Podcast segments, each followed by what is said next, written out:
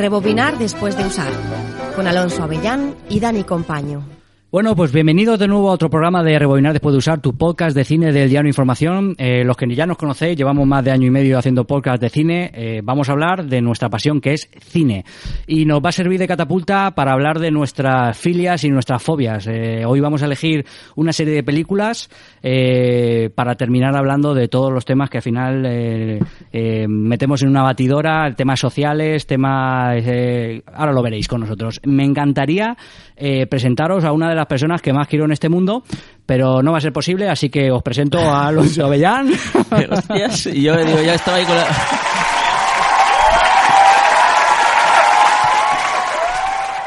A veces la realidad te, pone en tu sitio, ¿eh? Bueno, estás a una lagrimita. Digo, hostias. Pero bueno. No me he venido tan arriba. No, desde luego. No, es tan, amigo. Pero bueno, ¿qué tal, Alonso? ¿Cómo estamos? Pues bien, aquí esperando. Hacía tiempo que no veníamos. Pues parece que cada vez. Hace un mes. Tardamos, sí, un poquito más. Pero eso porque nos preparamos mejor los programas. Sí, porque estamos, estamos tan nutridos ya de contenidos que al final tenemos que poco a poco saberlos organizar y, estar un poquito más, eso puestos. ¿De qué vamos a hablar hoy? Porque hoy va a estar chulo programa?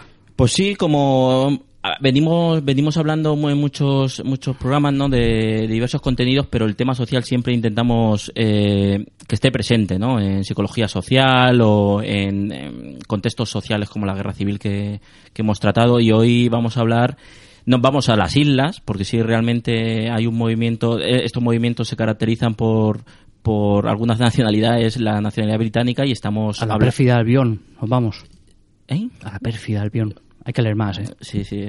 Amigo. ¿Cuánto sabes, eh? ¿Cuánto, ¿Cuánto sabes?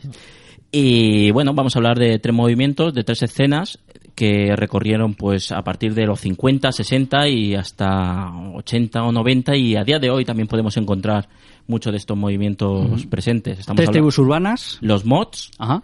Eh, los skinhead sí. Y, y los punk. A través de tres películas, ¿cierto? Tres películas que vamos a hablar, Cuadrofenia, This is England y Sita Nancy. Son tres películas de culto.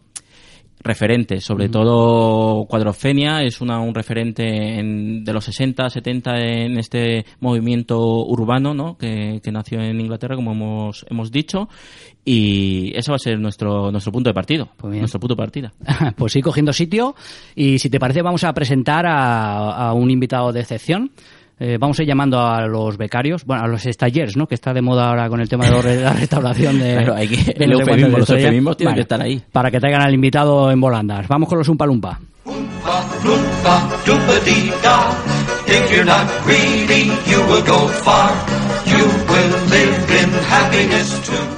Y aquí te tenemos, Jorge Fauró. ¿Cómo estamos? Muy buenas tardes. ¿Qué tal todo? ¿Te han tratado bien los Umpa Lumpa? Sí, buena gente, buena gente. Los, mejor persona. Stagers. Bueno, Jorge Fauró, subdirector del diario Información, melómano empedernido y autor de un blog de cultura, ocio, inquietudes en general en el diario Información, en información.es, que se llama Hay vida en Marte. Una referencia clarísima a David Bowie ¿cierto? Life, on Mars, sí, señor. Una canción del año 71. Bueno, ¿qué tal? ¿Cómo está Jorge? Blanco, pues muy bien, muy bien. Eh, viendo a ver cómo os tiráis eh, cuchillos uno a otro, espero que no... en verdad nos queremos. Eh, me caiga a mí ninguno, ni no, no, no, A lo mejor en la primera hora no, pero luego ya con, la confianza de la... Se palpa el amor, de todas formas. Eso es así, eso es así. ¿Qué te parece el tema que hemos elegido? Pues muy bien, muy bien. La verdad es que es un tema eh, eterno, porque eh, desde que se comenzó a hablar sobre tribus urbanas, como bien habéis hablado vosotros, yo creo que no ha dejado de haber eh, tribus urbanas. ahora se habla mucho sobre los hipsters, por ejemplo, que se la puede considerar también como una tribu urbana, con lo cual, bueno, pues este es un tema pues del que se puede hablar pues de los últimos 60 años para acá. y durante los próximos 60 supongo que también. Al final al cabo es la moda, ¿no? Es un poquito moda, ¿no? Entre tendencias musicales, tendencias de ropa, tendencias estéticas o más allá de, de, mm, ese tipo de eso. Y que sobre todo tiene que ver con ser joven. Sí. Eh, es un acto de rebeldía, ¿no? En muchos casos. Rebeldía. Están los yayo flautas por ahí también. ¿eh? también, también. eh, pertenencia a algo, ¿no? Eh, cuando tienes entre 16 y 25 años, te, lo que te mola es ser parte de algo, formar parte de algo eh, que te hace ilusión. Es innato también al ser humano, ¿no? Correcto. Incluso cuando vas de que no quieres ir con nadie, formas parte de algo, de los que no quieren ir con nadie. Sí, está claro. Desde los años 50 para acá no hemos parado de ver una tribu urbana tras otra o un grupo tras otro. A mí lo de tribu no me gusta mucho pero bueno, es como los medios hemos llamado a esto desde hace mucho tiempo. Sí, al final al cabo pues son colectivos. Sí que es verdad que... Pero bueno, tribu está bien. Eh, la gente cuando habla sobre tribu urbana sabe perfectamente a lo que te está refiriendo. Pues de eso va este programa. Eh, vamos a hablar, recordamos, de los mods. Quizá los mods sea el, más desconocido para el público español, quizá quitando las grandes ciudades. Luego entraremos en, este tema. los skinheads y los punks. Hablando de, no, un poquito de, bueno, en el tema cultural, yo no sé si es tanto como que, que, va por generaciones, ¿no? Es decir, a lo mejor sí que es verdad que son más desconocidos porque en la actualidad ese movimiento no tiene esa representación tal como, como lo fue en cambio, los otros, los punk y los skinhead, aún siguen entre nosotros. Y, bueno, ese, ese, ese movimiento ha evolucionado. Eh, luego, luego nos meteremos en, en hacia dónde ha ido pero claro, los jóvenes hablar de mod, aunque deberían conocerlo, ¿no? Por la clase de música que, mm. que aún, que o sea, que, que, está de moda, ¿no? Que un fenómeno, bueno, el fenómeno post-rock, indie pop y todo esto, que deberían conocerlo si realmente les gusta la música, pero sí que es verdad que no es tan popular. Vale, yo por no meternos en harina todavía, si os parece, vamos a escuchar un consejo publicitario y arrancamos con la tertulia porque hay mucho de lo que hablar. Café con leche, diario información y suplemento fin de semana. Cada viernes comienza la jornada en modo ocio. El suplemento fin de semana te acerca todas las propuestas de teatro, cine, conciertos y las exposiciones más recientes de toda la provincia.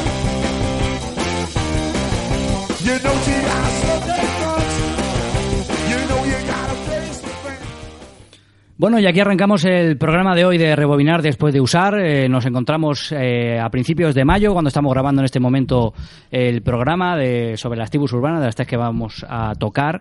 Eh, y sobre todo yo tengo una pregunta para introducir en este tema y es ¿qué nos hace, lo que estábamos hablando antes, que ya lo hemos tocado, qué nos hace pertenecer o no pertenecer a un grupo? es decir, de, de, ser un mod, de ser un punk, de ser un skinhead o los que hemos hablado hoy en día, ser un hister y adoptar todos esos elementos que, eh, que, te hacen ser parte de, de ese tipo de, movimiento juvenil, por así decirlo. Paradójicamente uno se siente alguien único cuando forma eh, cuando forma parte de algo de lo que forma parte mucha gente. ¿vale? Es, irónico eso. Sí, es una paradoja. Eh, te sientes distinto eh, cuando tu grupo, tu, tu, tu eh, ¿cómo llamarlo? Tribu, como hemos llamado hasta el momento, em, se hace notar de una forma diferente a, a, eh, eh, cómo va el resto. Entonces, bueno, yo creo que esto es lo que, esto sobre todo, como decía antes, es algo que, que suelen hacer a partir de los 15 y más o menos se termina eh, cuando tu vida eh, comienza a ser algo serio, ¿no? Cuando debes pagar facturas, cuando te compras la casa o cuando eres madre o padre, ¿no? Yo voy a añadir cuando te fagocita el sistema de alguna manera. Es decir, cuando, te absorbe y cuando uno se integra en el sistema donde no tienes otra que caer. Por eso digo al principio que igual, aparte de la pertenencia al grupo, es un acto de rebeldía del joven. Un joven enfadado que al final quiere pertenecer a un grupo en acto de rebeldía contra el mismo sistema, el establishment o lo que sea. Tiene que ver con, con cierto enfado. Eh, como, como tú bien decías, Dani. Pero eso no es nuevo. Es decir, en el antiguo Egipto ya se decía, estos jóvenes de ahora son malos, no, no son como, como, como, como nosotros. Eso lo hemos visto en Egipto, eh, en, en, el siglo XV y en los años 60, en los 80 y hoy. El choque generacional tan famoso. ¿Qué es lo que queda de todo eso? Hombre, pues cuando uno es punk y, eh, pasa de cierta edad, pues mm, ya no va por la calle con una cresta, eh, eh, visto normal. ¿Y qué nos queda? Pues nos queda música, nos queda cine, nos quedan libros. Y la nostalgia. Cosas que no se vieron nunca. Y sobre todo mucha nostalgia que de un modo erróneo pensamos que cualquier tiempo pasado fue mejor y que ya no se hace música como la de antes. No, pues, perdona, es que tú no oyes música desde hace 30 años.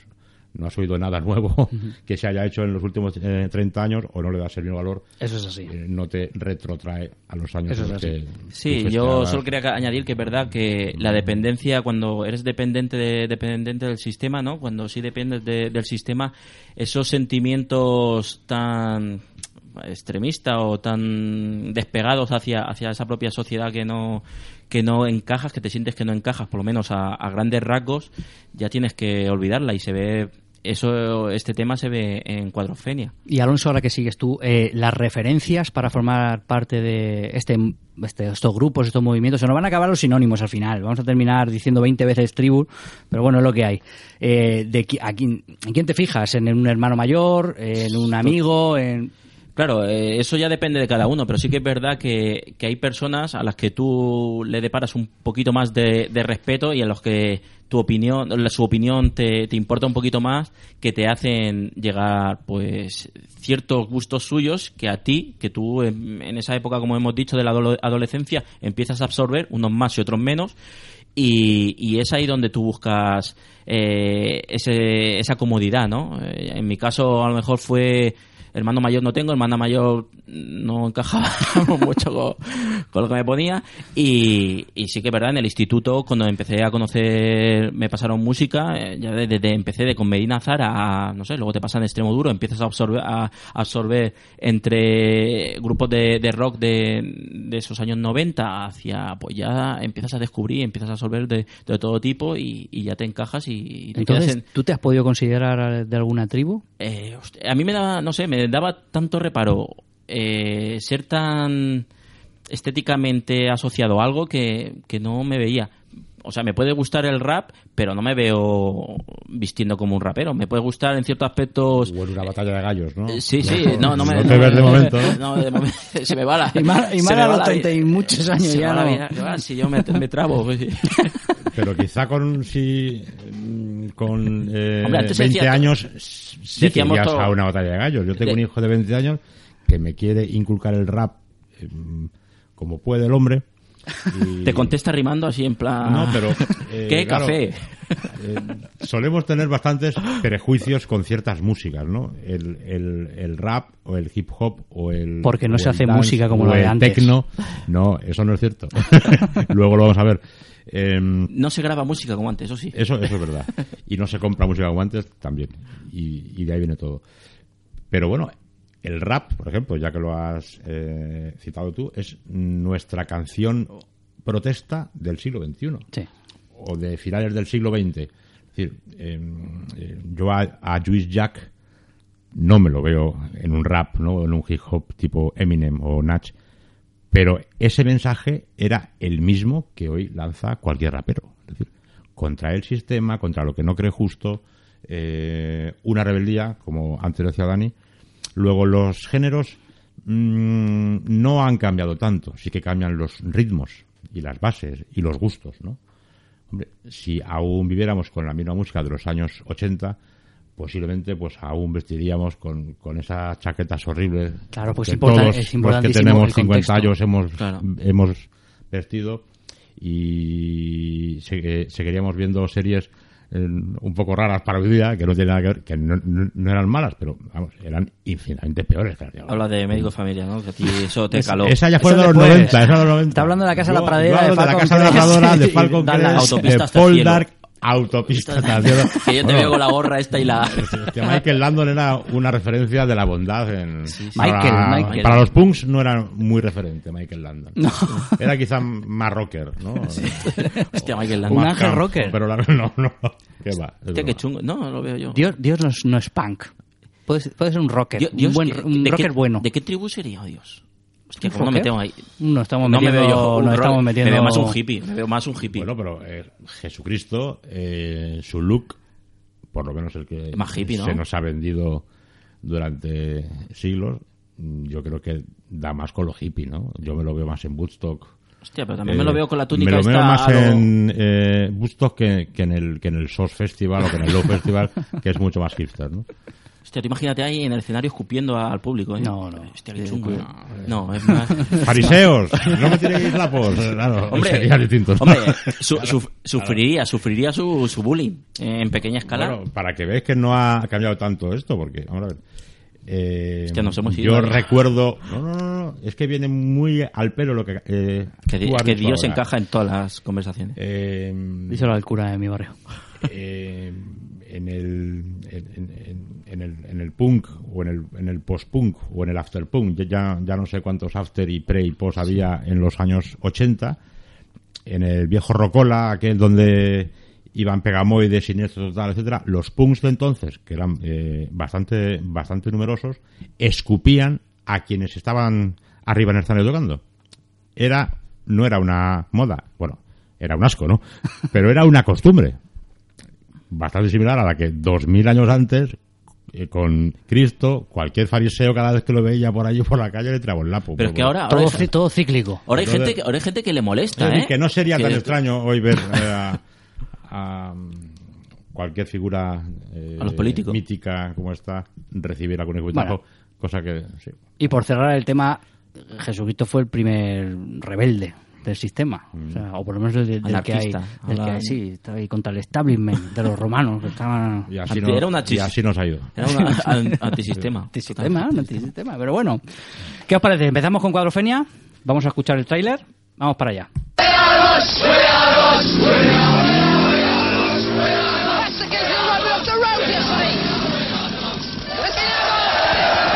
Quadrophenia, the Who story of a generation.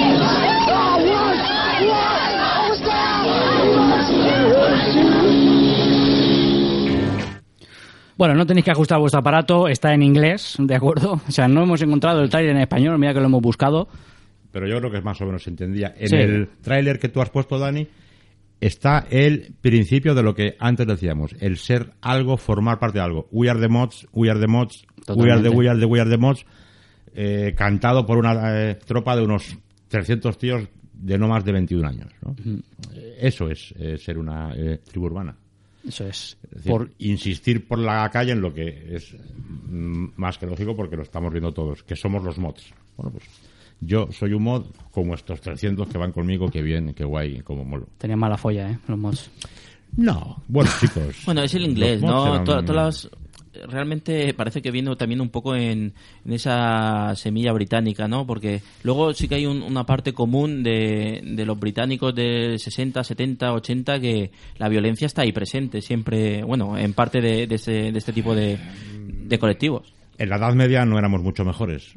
Sí, pero me queda más O lejos. éramos me queda más bastante lejos. peores, ¿verdad? Los eh, matábamos por las calles. En algo sí que hemos cambiado. Yo no creo. Eh, vamos a ver. eh, una pelea entre unos mods y unos rockers, o entre unos mods y unos punks, es lo que queda, ¿no? Es lo que te dan en, por, por los medios, en la televisión, etcétera, porque es lo que más llama la atención y lo que más miedo nos da.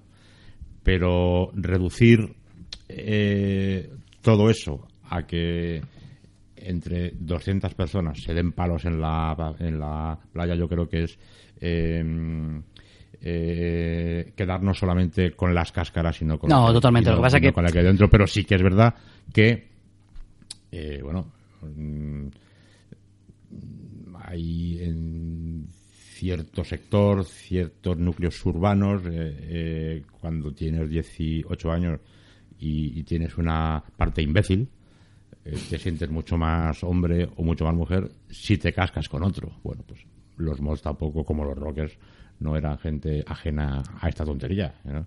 Como Sí. luego vamos a ver con los, con los skinhead, que no fueron cuando eh, nacen lo que son ahora, veremos que ha habido un, un cambio sustancial. ¿no? Eso es. Volviendo un poquito a la película, Cuadrofenia, 1979, dirigida por Frank Rodan.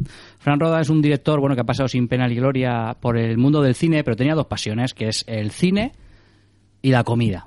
Hoy en día se le recuerda todavía, bueno, sigue vivo el hombre, porque ha hecho un reality show bastante famoso que se llama Masterchef. Ha unido las dos, correcto. ha unido esas Lo dos, poco, Mm. razón.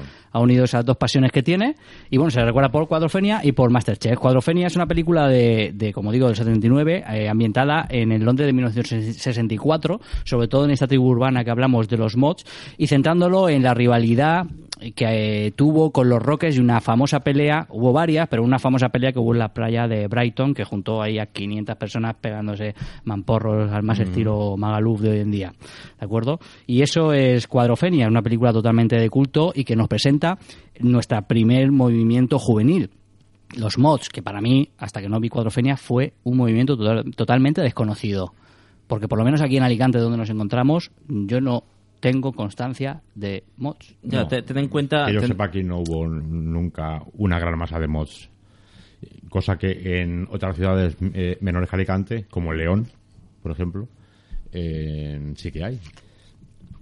Pero hay siempre, o sea, eh, una, gen- una generación tras otra eh, vienen surgiendo mods. Una Ten en cuenta que, que, claro, en- si, si estamos hablando de, de mediados de- del 60 o incluso ya no metemos en los 70 si tuviéramos que esperar que un movimiento más internacional llegara, llegara a España incluso tal, pero estamos viendo que España era un contexto aún muy limitado en esas libertades, ¿no? Creo que algo más tan tan rebelde, ¿no? Como, como un movimiento como los mods, eh, en España sería casi imposible. Sí que es verdad que habría un reducto, ¿no? Sí que hay gente siempre que ha, ha protestado, pero claro, me No, parece no. que para que se extendiera un, un, un movimiento así tendría que haber primero que la que que esa información, que la música, que hubiera no hubiera esa censura, que las cosas llegaran más fácilmente y creo que Y también- co- hacer conciertos, tú imagínate conciertos de de este tipo de, de, de rock, ¿no? Gente más, más, más rockera ya costaba, ya costaba en España que hubiera... recuerdo que los Beatles actúan en Madrid y en Barcelona en 1965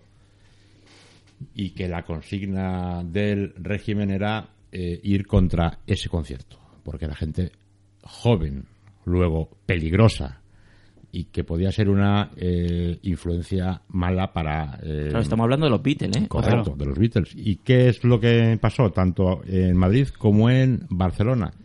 Que nada más salir y sin razón ninguna los, eh, ¿cómo le llaman entonces? Los Grises. grises, famosos, pues se liaron a eh, porrazos por el simple hecho de ir a ver a los Sí. Beatles, Miedo. que eran una mala influencia para la Pues, eh, para el joven Con nacional. estos ejemplos que habéis puesto, imaginaros pertenecer, que sería imposible, en plena dictadura de los años 60, a un grupo que estéticamente está marcado, o sea, que es claramente tiene una estética, oye una música y encima para el régimen Sí, puede ser En complicado como que los no hubo tribus urbanas como tales hasta que Franco murió. Claro, por eso, porque al final te están marcando, es te pones el foco. in- incluso mm, no nada más morir Franco. Aquí no surgen, eh, aquí no se ve un punk por las calles hasta el año en, en Londres surge en el 77, pues aquí en el 78. ¿vale? O sea, no fue tampoco. Sí. Lo que eh, pasa que eh, una vez muerto Franco aquí ya todo todo cambió y hubo una libre. explosión bestial, ¿no? En, en ese, que yo quería... Y me- hubo unos años incluso, perdona que te, que te diga esto, Alonso, en el que Londres miraba aquí a España. Ya no era solamente que eh, nosotros viéramos para allá, sino que aquí, eh, entre el 77 y el 85, pasaron muchas cosas eh, en las que, por una vez, fuimos líderes en algo, ¿no?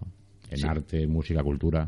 Yo quería mencionar dos cosas. Uno, que, eh, que la prohibición de una música o la prohibición de conciertos no es cuestión del franquismo, porque hoy en día hay grupos que están vetados eh, por ciertos ayuntamientos. Estamos hablando de los chicos del maíz, estamos hablando de Sociedad Alcohólica. Hay grupos que siguen vetados. Escape. O sea, Escape fue, ¿no? Ahora ya como no, no hacen tantos conciertos, pero sí que es verdad que...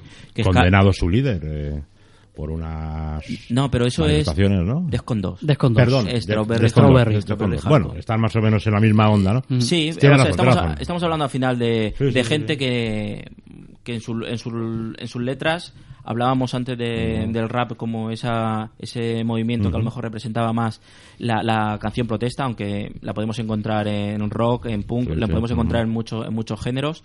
Y claro, eso parece que incomoda, ¿no? El hecho que no piense como ideológicamente como un ayuntamiento incomoda. Joder, con esto te puedes partir una pierna. Comprendo que lleves esas botas. Es la mejor del mundo, macho. El otro día le saqué 200 por hora. Ya. Mejor que esa mierda de secador de ¿Ah, pelo. sí? Eh, Estás equivocado, tío. La moto es lo de menos. Es quien la lleva. Y los que llevan estas motos son mierdas. ¿Pero qué dices? Los rockers con su pelo grasiento y sus cazadoras son unos capaos. A mí me la trae floja todo eso de los mods y los rockers. En el fondo somos todos iguales, ¿no? No, Kevin. Ahí está. Yo no quiero ser igual que todo el mundo. Por eso soy un mod, ¿comprendes? En la vida hay que ser alguien. Si no, si no más vale que te tires al mar. Eh, por eso me fui al ejército. Pues ahí tenemos, en resumidas cuentas, algo de lo que es. ya hemos hablado, el ser único, ser alguien y demás. Y vemos el conflicto directo entre los mods y los rockers. Es un mod y un rocker que se conocían de antes y hay un conflicto de, de identidades. Ese choque generacional, lo nuevo contra, contra lo viejo. Sí, es un poco el individualismo dentro de lo colectivo, ¿no? Y ahí en este, en este diálogo vemos, vemos cosas que a lo largo de la, de la película, eh, sobre todo en la, en la piel de Jimmy, se ven... eh, Jimmy, ¿no? Sí, sí. En la piel de Daniels, gracias por el Jimmy, Sí, sí. De Jim, Jim. Eh, tengo más confianza con él. Eh, eh, que se ve, que se ven presentes, ¿no? El, el hecho, por ejemplo, yo, yo quería volver al, al concepto de mod, ¿no? Porque, porque sí que es verdad que en la película se trata un eh, trata de, de este de este colectivo con unas características, una identidad señalada, ¿no? Pero, pero claro, el mod es más complejo, ¿no? Viene de, otro, de otras raíces, incluso se habla de que, claro, fue un concepto que los, los mismos periodistas tachaban, bueno, tachaban, etiquetaban a todo lo moderno, a todo lo diferente, a todos los movimientos, trataban como mod. Por eso el, el auge de otros movimientos que también nacen de, de los mod, ¿no? Hay que pensar que estamos en el año 64, ¿vale? Y bueno, esta escena, eh, la verdad es que es un reflejo fiel de todo lo que hemos dicho antes, ¿no? Porque Phil, Jimmy, eh, se ve con un íntimo, eh, vamos, con un íntimo amigo de que eh, eran niños. Eh, se ve que hay cierto trato, hombre, ¿cómo no estás? Hasta que ve que lleva cuero, claro, que lleva botas, que lleva una Harley o una Triumph, ¿no?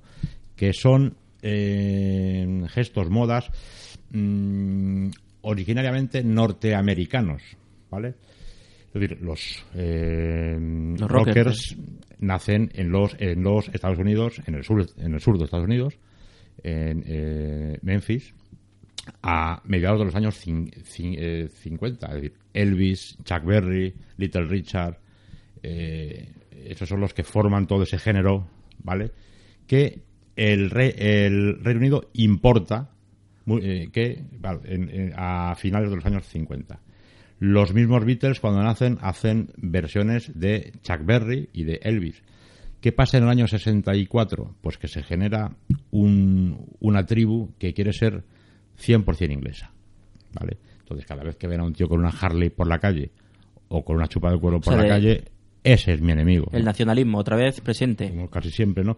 Pese a que todo lo que es mod y lo que suena mod en esos años eh, no es más que un rhythm and blues pasado Sí, por el soul. eh, soul y el eh, Mersey beat de esos años. Los Who, Small Faces, Lambretas, los Kings. Sí, hablamos de que, bueno, sí que es verdad que hemos dicho que los mods beben de, de diferentes géneros, aunque luego evoluciona hacia, hacia un rock, un rock, rock psicodélico, incluso podríamos, correcto. po- podríamos, Sí, sí, podríamos decir, ¿no? Es, sí que es verdad que parece que, que entre, los que- primeros Pink Floyd eh, no tienen nada que ver con los que todos conocemos, ¿no? sí, eso habla de la evolución de los discos, ¿no? De, de muchos, de muchos grupos. Sí que es verdad. pura y dura que viene provida también por las pastillas y por las drogas primigenias que entonces tomaban y de las que los mods eran muy fans. Sí, el, Ahora lo el- los principios del LSD, ¿no? O- correcto, correcto. Eh, aficionados a las farmacias, ¿eh? Estos chicos. Sí, sí, se ve. De todas maneras hay una escena, una escena en la película donde, donde bueno, lo- lo- los engañan, los engañan con, con el trapicheo y luego se van a una farmacia. Eso es. Bueno, volviendo un poco al origen de los mods, al final tenemos que pensar, en el 64 estamos hablando, que puede ser, no, es la primera generación eh, después de la Segunda Guerra Mundial. Es decir, es Sí, una generación correcto, sí. que no ha vivido la guerra y que se encuentra en un Londres o en una Gran Bretaña, en un Reino Unido, eh, sin nada que hacer realmente. Y cuyos padres están todo el día diciendo yo sí que fui a la guerra, tú no, eres un vago, eh, ¿qué haces aquí? ¿Qué es lo que pasa? Pues que ante eso un chaval como Jimmy lo que hace es eh, mirar para arriba y decir yo no quiero ser como mi padre. Otra vez, un ideal juvenil. Totalmente. Atemporal, Totalmente. atemporal. Es decir, aquí no hay una base política contra la que ir, sino contra tu propio padre, ¿no? El Que nuevo orden todo, contra que el te ve todo, orden. que te ve todo el día en casa. Claro, tú no tienes culpa de no haber ido a la guerra, lógicamente, porque por edad no tienes. Entonces, contra eso te rebelas. ¿no? ¿Y cómo?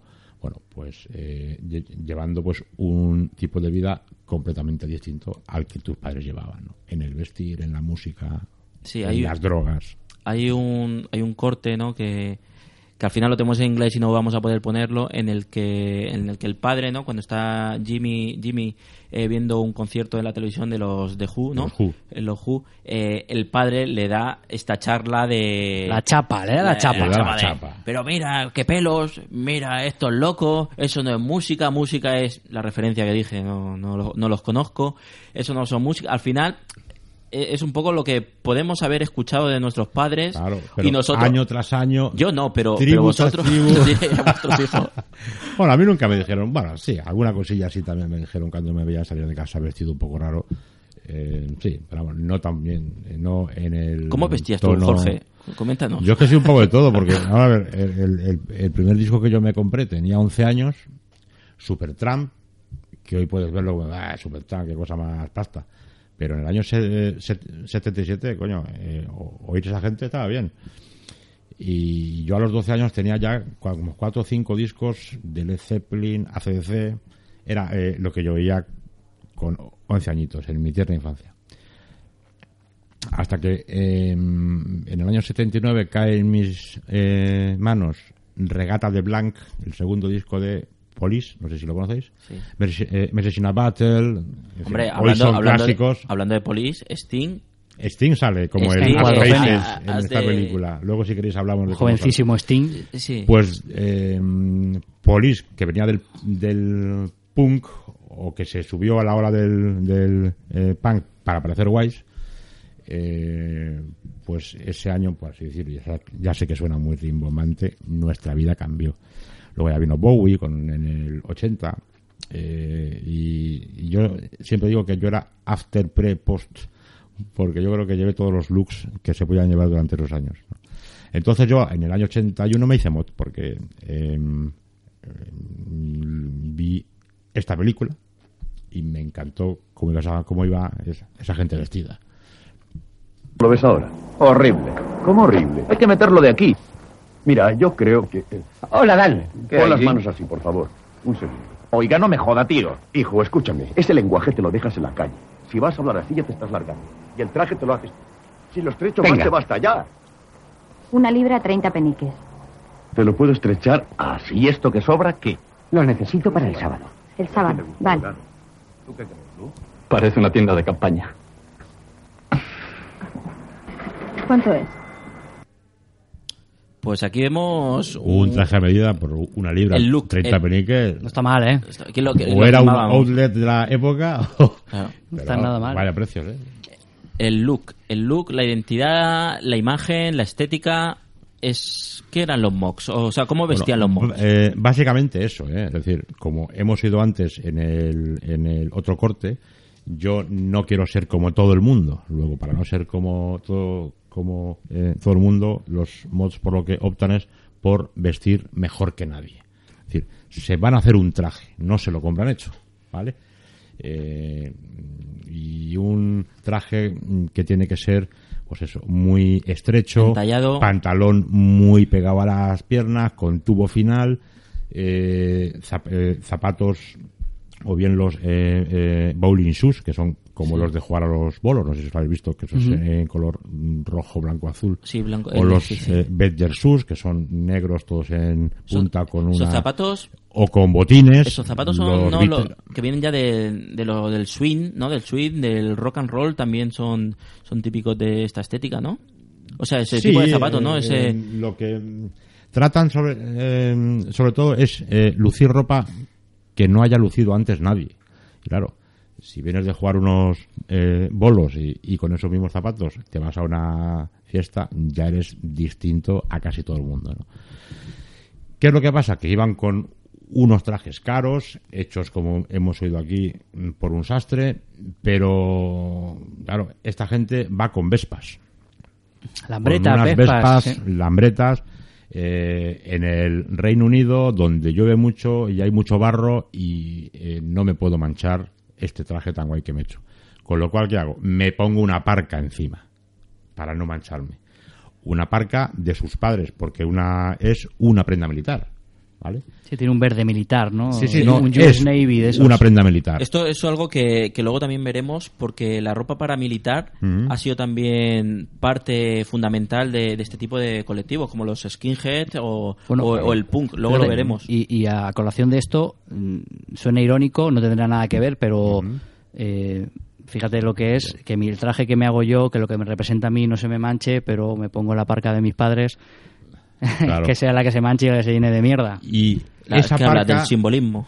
No esa nada que ver, pero al final además, es irónico. que era solamente para que no te manches, eh, pasa finalmente a ser el gran símbolo de los mods. Eh, Mm. si, si veis, bueno, eh, eh, cualquier foto que busquéis por Google, Sí. mods, a la primera foto o a la cuarta vais a ver a un tío con una parca y con una vespa. Y esa Vespa llena, llena, llena de retrovisores, no cabe sí, sí, ni sí, uno sí. más. Eso ¿eh? también es una metáfora de que no te puedes fiar de nadie.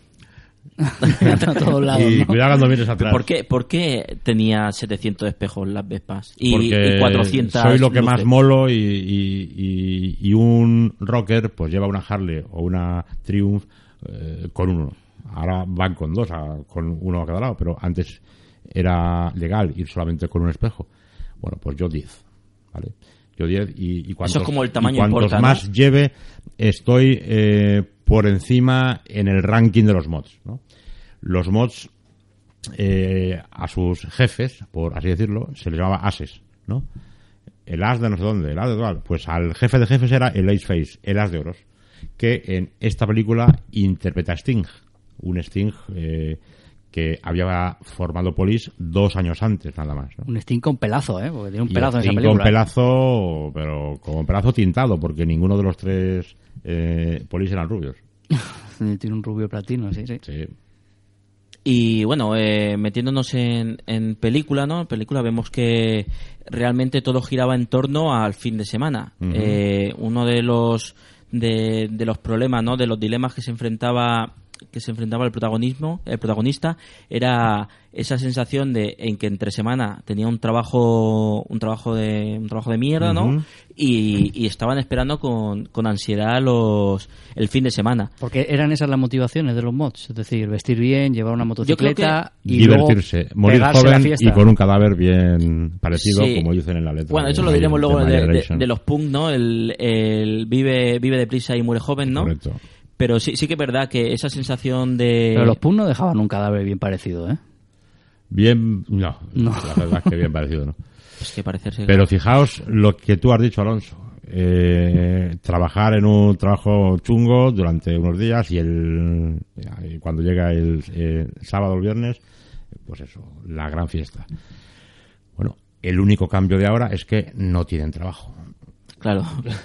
Pero viene a ser más o menos lo mismo. Sí, eh, hemos... Hablamos si de... me puedo pegar la gran fiesta, mejor, porque eso es ser joven. Eh, siempre con moderación, evidentemente, y sin poner en riesgo la vida de otros. Pero bueno, que es ser joven desde hace 3.000 años. Sí, es el leitmotiv que podemos encontrar en, en todos los en todos los, los jóvenes cuando somos jóvenes. Sí es verdad que a lo largo de la película y sobre todo al final, ¿no? Vemos como como esa realidad, ¿no? Porque parece que, que el protagonista el protagonista eh, vive en una ilusión y es lo que le hace enfrentarse luego al Y su ídolo es Sting. Claro, eh, Face, pero hasta que lo ve cogiendo maletas. Claro, ¿no? a eso, a eso iba. Tanto, tanto Stefan, Stephanie, la, la- el ligue que él, que él pretendía, como sus amigos, el, el hecho de que él no vea la realidad de, sí, vale, eso está bien del fin de semana, pero, pero aún así hay un paso a la madurez que tienes que dar, aunque no, aunque no quieras, ¿no? Que es el, te tienes que trabajar, aunque sea un trabajo de mierda, pero, pero tienes que trabajar. Y cuando él, como, como bien has dicho, Jorge, ve a Sting cargando maletas, o a Sting, bueno, eh, Ace Face, Ace Ace Face, Face. cargando, car- Con la cargando mejor moto, una parca preciosa, el Claro, de- impresionante. después del juicio, después del juicio, ¿no? Botones. Sí, señor. Un Después- botones. Un botones. Después Además, de- grita y dice, es un, eres un botones. Ese desencanto Se le cae un mito. juvenil, como siempre suele pasar, eh, con un eh, chaval pues que no está muy bien además y que, y que come eh, pa- eh, pastillas como yo pipas, pues al final Pegaba la Juanola del tío, ¿eh? no Sí, es un spoiler si decimos que al final se tira con la moto y hay que ver muy bien esa escena. No, yo la pasé a cámara lenta. Si queréis, hay que ver muy bien esa escena. Se- Bueno, si yo, si queréis, desvelo al final. No, espérate, vamos No. a vamos a hablar Cuadrogenia, de... yo creo que sí, hombre. Yo No. creo que en 40 años lo habrán No, visto no es gente. necesario, yo creo que- Pero bueno, mejor que lo vean, ¿no? Sí, bueno, sí, claro. pasarlo cámara lenta si y decir, evidentemente si no es el lo chico mismo. va o no va en la moto. Pero claro, depende, de- dependería. Una cosa es romper con los mods y otra cosa es me voy a la mierda con los mods. Claro. Es decir, me, me voy a la mierda siendo en el mod. último segundo quizás se lo piensa, ¿verdad? Mm, yo creo que sí. ¿O no? Pero bueno. En fin, que lo vean.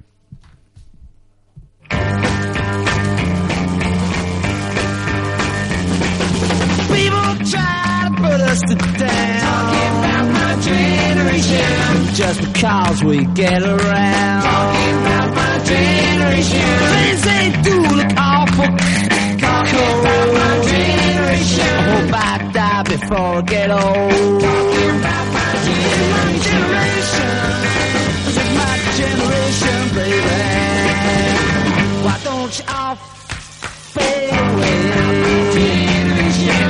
Try to dig what we all say. I'm not trying to cause a big sensation. I'm just talking about my generation. My generation. This is my generation, baby.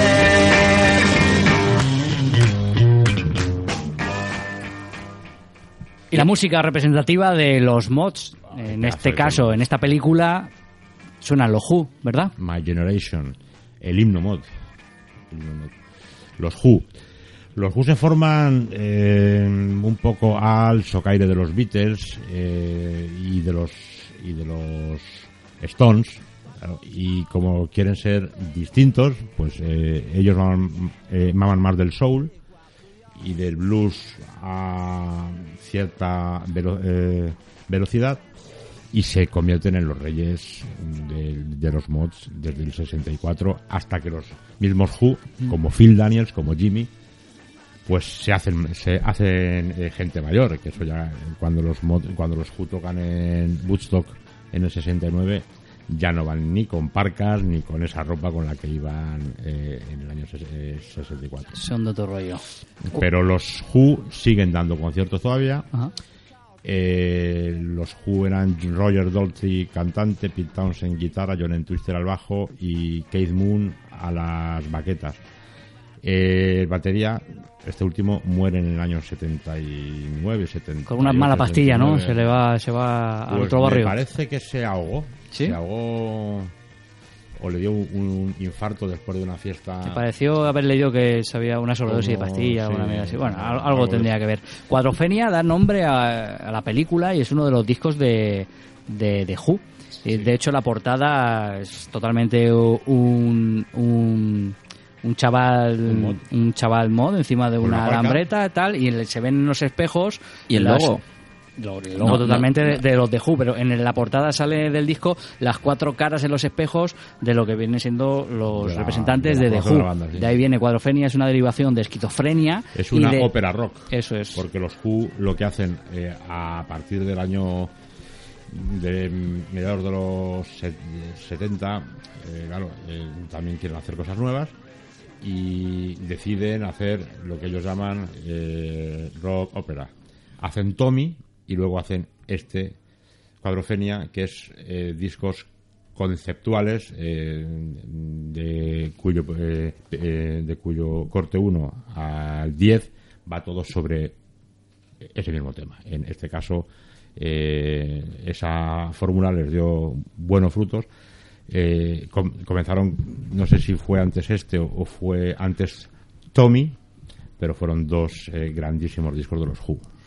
Y bueno, también aparte de cómo se divertían los, los, los mods, ¿no? Vimos, eh, vemos en la película, ¿no? El, como estábamos comentando antes, de la importancia de, del fin de semana, ¿no? De ese, ese momento, ese momento Brighton.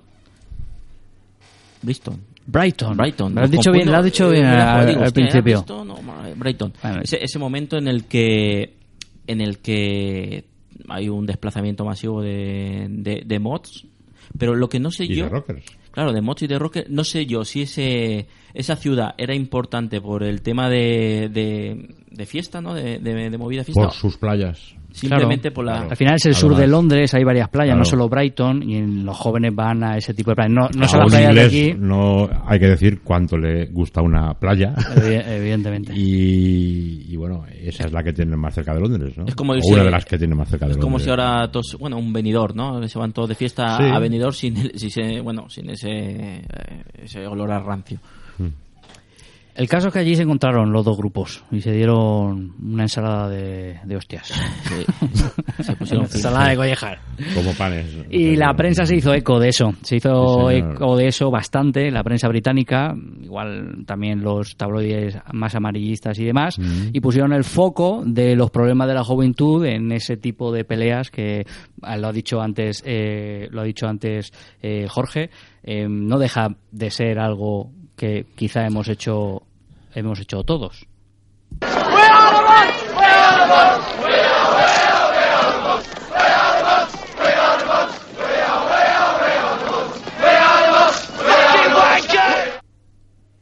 Y ahí es cuando, cuando se lían a, a topetazos. We are the are Como, está- como habíamos dicho, como Jorge había dicho al principio, somos los mods, ¿no? Estamos aquí. Me reafirmo. Hemos- hemos Somos venido- los mods. hemos- Yo formo parte de esto. Sí. Qué grande. Yo lo he escuchado y me ando una gana de ponerme aquí a soltar El movimiento, pero a soltar el brazo. A mí lo que me lo que me llama la atención es el sentimiento, bueno, el cómo, cómo el hooligan siempre está presente el movimiento. Realmente no creo que, eh, que esta gente sepa por qué se daba de hostias. La verdad es que. A lo mejor lo necesitaban simplemente, ¿no? El, bueno, la Es como testosterona. dicho de Alien.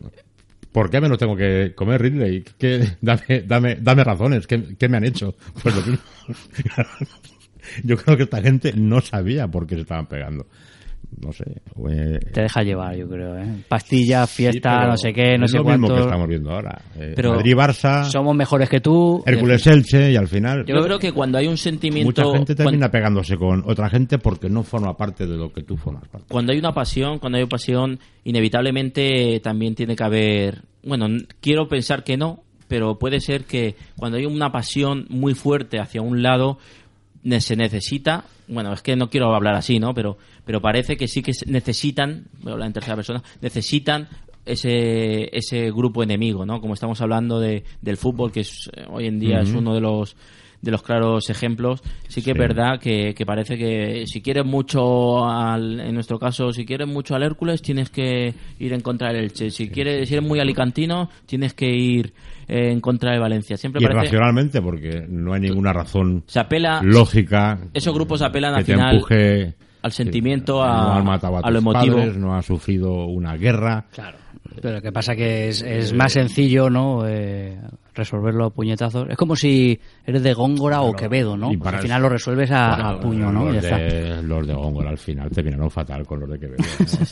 Yo- como- Lo resuelves a como- puñetazos. como dice Loquillo, ¿no? ¿Para qué podemos, para qué vamos a hablar si podemos currarnos? O sea, pero estas cosas, eh, lo que te quieren decir y lo, lo que te indican de soy más mod que nadie porque me pego con un rocker o soy más rocker que nadie, me abro el pecho por los rockers o por los mods dándome de hostias con, con la banda rival. Eh, Una tontería como otra cualquiera, pues que hay veces que terminan de una forma trágica. Llegando al final de la película, no, esto es uno de la última parte de la película, cuando vemos el enfrentamiento con Mod Rocker, con la policía, cuando vemos el momento de, del juicio que, que el señorito Sting se pega ahí el pegote diciendo, lo poco, ¿puedo pagar ya la multa aquí, no? Y, y ese momento es muy interesante porque al final nuestro protagonismo, nuestro protagonista, eh, como hemos comentado, eh, es como rechazado, ¿no? De, de la realidad de, de su día a día no le encaja, no le encaja su vida, él deja el trabajo, él quiere seguir siendo mod. Parece que la mod eh, los 365 días y realmente eh, el paso de, de, esa adolescencia al paso a, la madurez te impide ser mod los los cinco, los siete días a la semana. Y, bueno, cuando se hace el recorrido ese por, por su mundo, que lo deja todo, que se siente rechazado, se siente rechazado no, no como parte de- del movimiento, sino como, como él que quería sentir, se- sentir la vida, pues al final el momento de encontrarse con el señorito recogiendo las maletas, Señorito. Con un Se- fíjate. se le cae se le cae el mito y al final pues Este hay una protagonista, metáfora al final. Este protagonista, por terminar, Phil Daniels. Phil, Phil Daniels, correcto. Es un tipo que todavía sigue representando es la... una persona que yo creo que no ha vuelto a hacer cine nunca más y si lo hizo fue eran eh, series B que no han tenido ningún éxito pero que entre los mods de hoy día es un mito viviente de hecho en cada por llamarlo de algún modo en cada mod con en cada re- re- en cada cita mod Sí, convenio que con- hay en con- cualquier eh, parte del mundo mm, traer a este hombre, bueno, es, es un logro brutal porque es como un mito, ¿verdad?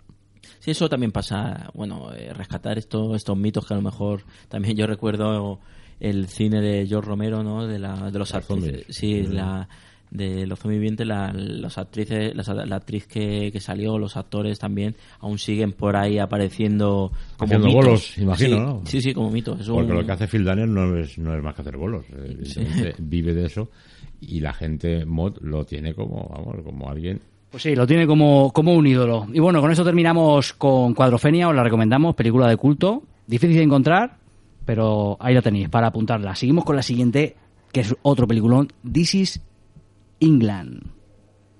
Ha sido el mejor día de mi vida. Tío, eres muy bienvenido. ¡Eso es! Hay alguien que quiero que conozcas. Eres un pequeño cabeza rapada. ¿Eh? Hay tres millones y medio de parados y esa Thatcher nos ha enviado a una falsa guerra. ¿Qué haces? ¡Cállate! ¿Qué pasa, chaval? No hables de eso. Nunca me habían dado un golpe así. Eres igualito a mí. Pues ahí la tenemos, This is England 2006, la dirige Shane Meadows y tiene un reparto en el que hoy ya conocemos a Stephen Graham, en su día no lo conocíamos tanto, el compañero de, de Snáceros y Diamante de Brad Pitt, no, de Brad Pitt, no, de Jason, de Jason Jason, Statham, Jason. sí, eso es, y una revelación que fue el chaval este, Turgos, que es el que hace de, de, bueno, pues un chaval de 12, 13 años en la Inglaterra de principios de los 80, eh, que le hacen bullying en el colegio y demás, y al final logra integrarse en un grupo de unos proto-skinheads o unos skinheads quizá no marcados ideológicamente, en la época en un contexto en el que hay una crisis eh, una crisis económica en bueno en todo el mundo con la crisis del petróleo que luego vino derivada y demás y con un gobierno neoliberal de Margaret Thatcher y una guerra eh, con, con, Argen- eh, con Argentina por las Islas Malvinas. En toda esa inmersión vemos la evolución de los skinheads desde el principio de los 70 hasta eh, lo que nos encontramos en los 80 y podemos representar hoy en día más. ¿Qué tal la película? ¿Os gustó? es muy buena. Yo creo que, que está muy bien. Eh, narra muy bien cómo eran e- esos años y, y yo creo que es un reflejo fiel de lo que esta tribu eh, nos hace ver. Yo creo que esta tribu es la que más connotaciones negativas tiene porque es la que vemos o, o la que ha terminado formando parte de los eh, fondos sur de los eh, campos y nada tiene que ver con el origen real de los de- de Eso es. Los skinheads, ¿no, Alonso? Sí, eh, hablamos de un movimiento que, como hemos dicho antes, si los mods no están presentes, no es muy difícil encontrar eh, mods hoy en día. Los skinheads sí que siguen, sí que siguen presentes. En la película vemos al principio cómo nos contextualiza, ¿no? Con, con esas imágenes de los años 80 británicos. Estamos hablando de, esa- de años donde eh, huelga de mineros, ¿no? El gobierno Thatcher eh, entre huelgas de mineros, manifestaciones y sobre todo la guerra de las Malvinas marca a una juventud, una juventud lastrada por por como llegan muchas veces como llegamos a, hoy en día a eso a ese tipo de, de problemas lastrada por eh, movimientos eh, políticos eh, conflictos sociales y, y el dinero de la falta de trabajo Es lo que necesitamos. Es la base sobre la que se ha construido esta nación, el puto orgullo de los hombres luchadores. Durante dos mil años, esta gran pequeña puta isla ha sido saqueada y violada por gente que ha venido aquí y quería un pedazo de ella. En dos putas guerras mundiales, muchos hombres han dejado sus vidas por ella. Para eso y para qué más. Para que podamos clavar nuestra puta bandera en el suelo y decir, sí, esto es Inglaterra. Y esto es Inglaterra. Y esto es Inglaterra. ¿Para qué? Podemos abrir los jodidos diques y dejar a todos que entren y decir, sí, venga, venir aquí. Salir de vuestro barco. El viaje ha sido seguro. ¿Habéis tenido un viaje seguro? Aquí hay una esquina. Puedes poner una tienda, ¿no? Mejor todavía, pon primero una tienda y luego una iglesia. Seguir vuestras putas religiones, lo que queráis. Mientras muchos padres solteros por ahí no tienen un puto piso. Y se lo dan a esos. Y lo voy a decir, me cago en la puta, lo voy a decir porque lo vais a tener que oír, joder. Estamos dando los pisos a los putos paquis. Bueno, pues está, hemos oído a Combo hablando de lo que estabas diciendo tú exactamente, Alonso. Sí, podemos hablar de dos partes en esta película, dos partes bien definidas, ¿no? La primera parte, eh, como, como comentabas, no era, sí que es un, un grupo, un grupo skin, pero sin esa marcada ideología política, ¿no? Pero sí que con otros rasgos que caracteriza al, al movimiento skin, ¿no? Hablamos de compañerismo, de la amistad y, y esa pertenencia a grupo que que les hace fuerte, ¿no? Ese sentimiento de que el grupo, el grupo ante todo, ¿no? Vemos la escena, la escena de cuando inte- cuando integran a, a Son, ¿no? Lo integran a Son y hay ese conflicto con, con Gadget cuando se van a eh, cuando van a, a la casa a romperlo, ¿no? En plan eh, jornada de convivencia y, y vemos que, que ante todo es un grupo, ¿no? Un grupo que quiere hacerse fuerte con, con eh, entrelazando y uniendo uniendo lazos. Sí, ahí tiene que ver con los, un poco con los mod, que es un acto de rebeldía, pertenencia al grupo y demás, sin ninguna motivación más allá de esa. No hay una ideología política en ese momento, ¿no?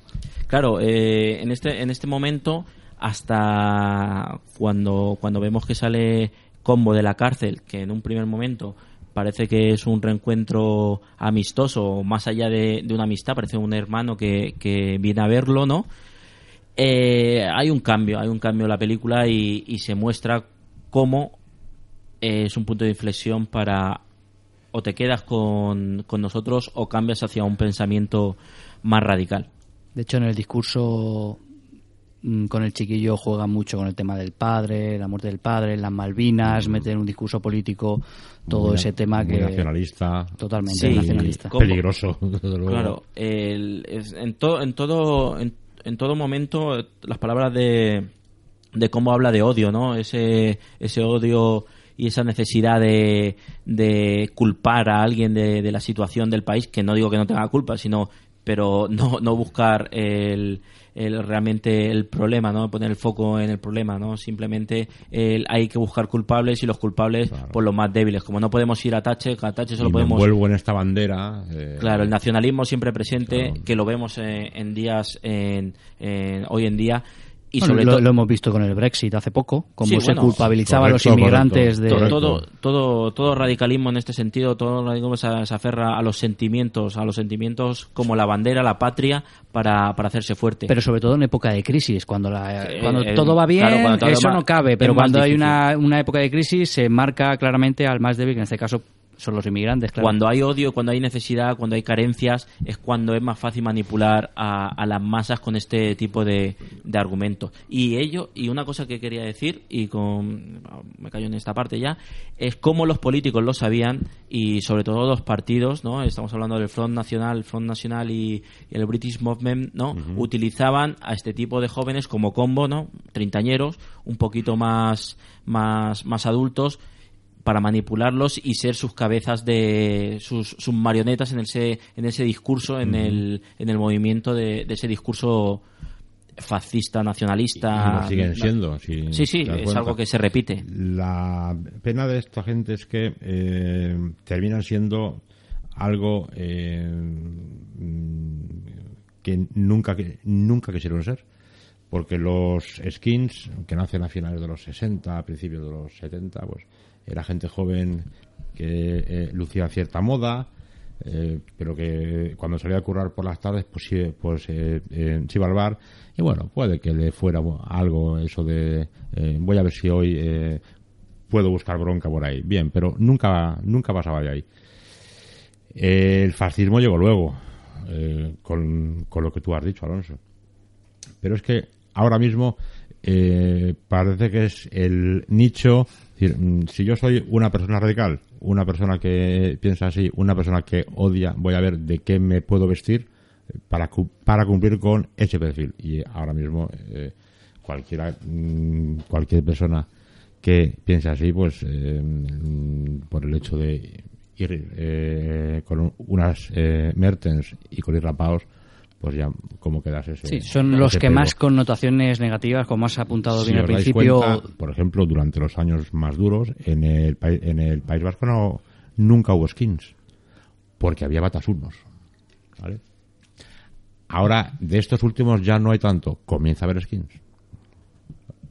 Tiene mucho que ver con eh, odio a todo el mundo, déjame en paz y ven, ve- ven aquí que te voy a dar porque te tengo que dar, porque no piensas como yo.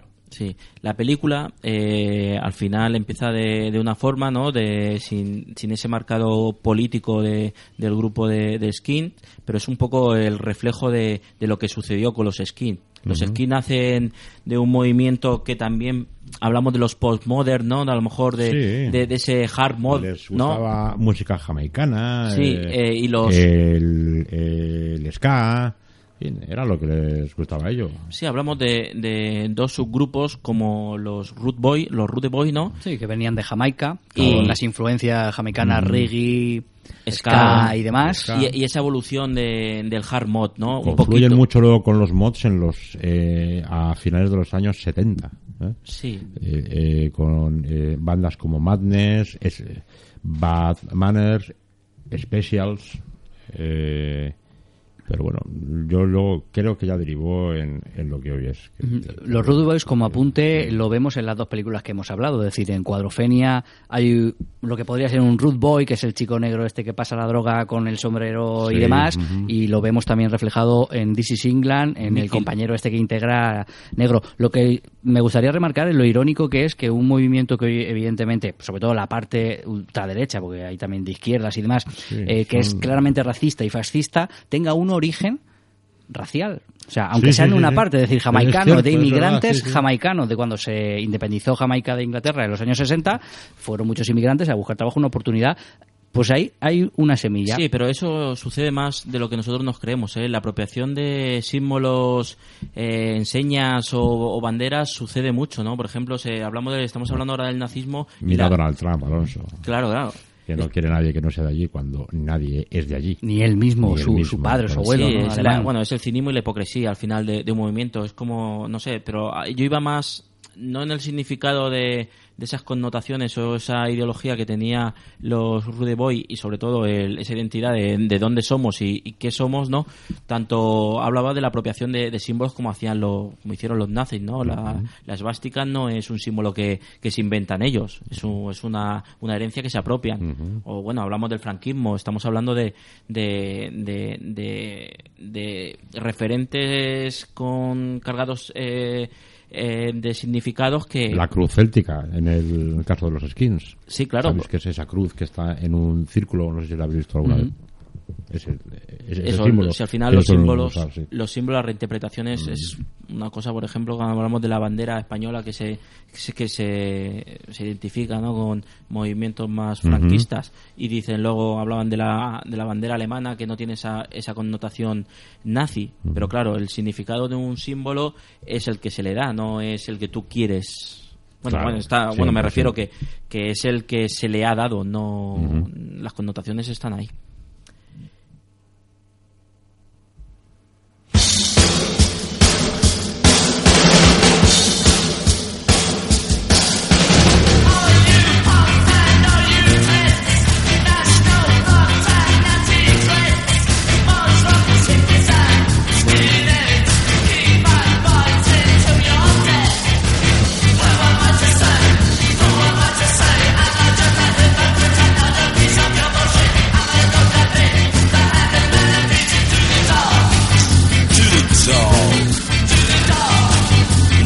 Donkey. Go get churned. What you work for?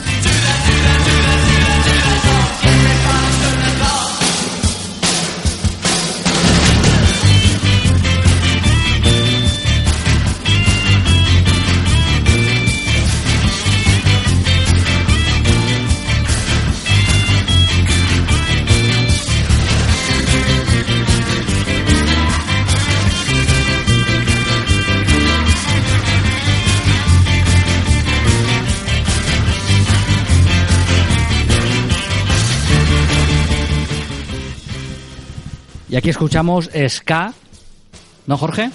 Sí, señor. Parte de la película de This is England. Ritmos frescos que vienen de islas eh, y que del que se bueno eh, nacen a finales de los 60 pero tiene su su boom a mediados de los 70 finales de los años 78 con eh, bandas pues que son por, por todos conocidas Madness Manners Specials. Que además tiene mucho que ver también con los mods, porque son eh, en el año set- 77, cuando nace el punk, que luego eh, veremos, hay un reverdecer de lo mod y, y lo mod con lo ska al final se suele juntar y tiene unos looks bastante bastante parecidos, eh, mismos fans y mismos gustos musicales.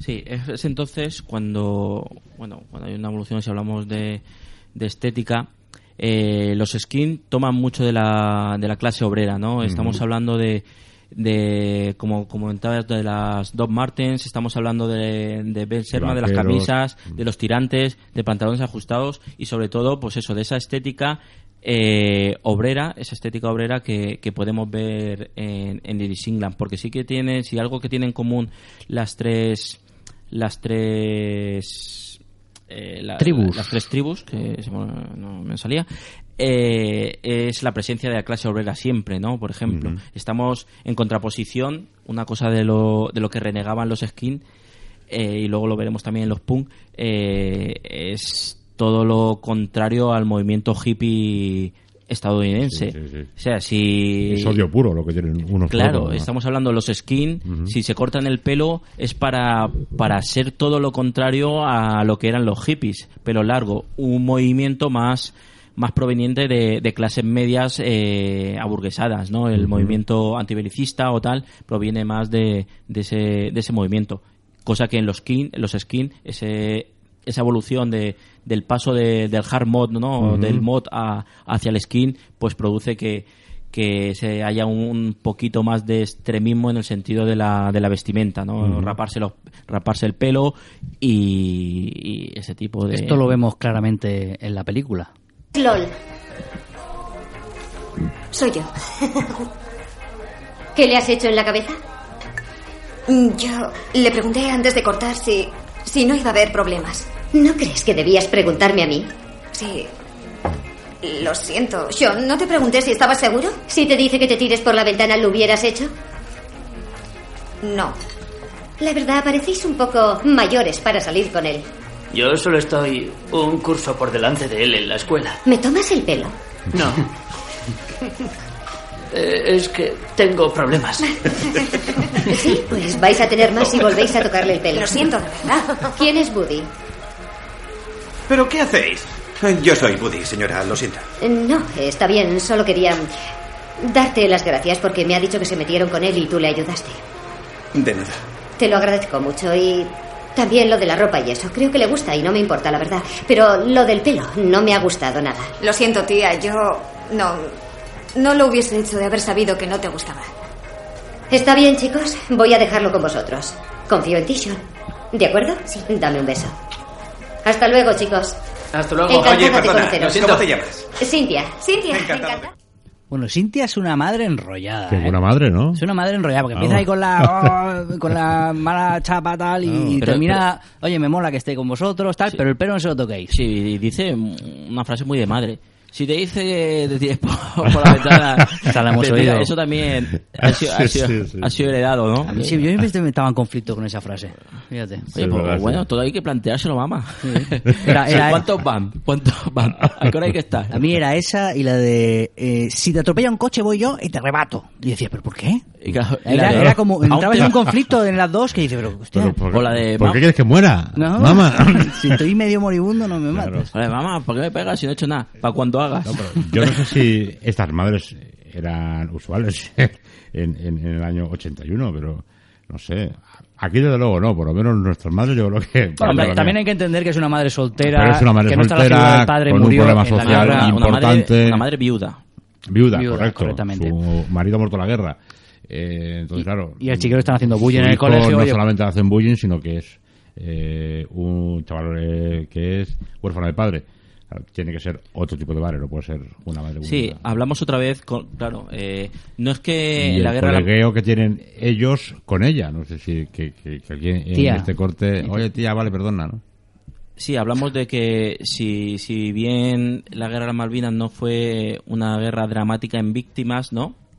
Porque, porque por lo que he visto murieron unos 300 británicos por unos 600 argentinos, ¿no? No fue la Segunda Guerra Mundial, ¿no? Y tres nativos de las Malvinas, fíjate. Sí, uno que pasaba por ahí. No es verdad, tres nativos. T- Tampoco creo que hubiera mucha gente en las Malvinas. A lo mejor has cargado. ¿eh? Sí, no, vive, vive. has Vive cargado gente allí, vive gente, vive gente. ¿Pero antes? En las Islas Falkland.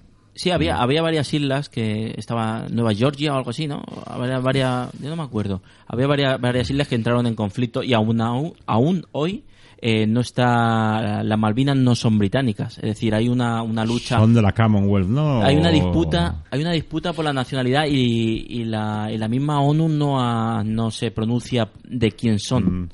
Estamos hablando de, pero bueno, a lo, a lo que iba es eh, esta, el cine, el cine británico, hay mucha, el cine británico es consciente, ¿no? De, de esa clase obrera tan presente en, mu- en mucho, en, mucha- en muchas películas, ¿no? Estamos hablando de Ken Loach, por ejemplo, como un un, director un director que, que trabaja mucho y que sus películas giran en torno a, a esta lucha obrera y a esta discriminación o esta falta de, de oportunidades o problemas que, que, que tienen no y el movimiento skin nace en un contexto en el que en un país industrializado las, las huelgas no eran como aquí. Estamos no siempre poniendo estamos hablando que las huelgas eran eran numerosas estamos hablando de, de- Muy de que prolongadas, vi- eh, violentas incluso. participación una alta participación por Con ejemplo la mucha tradición, ¿eh?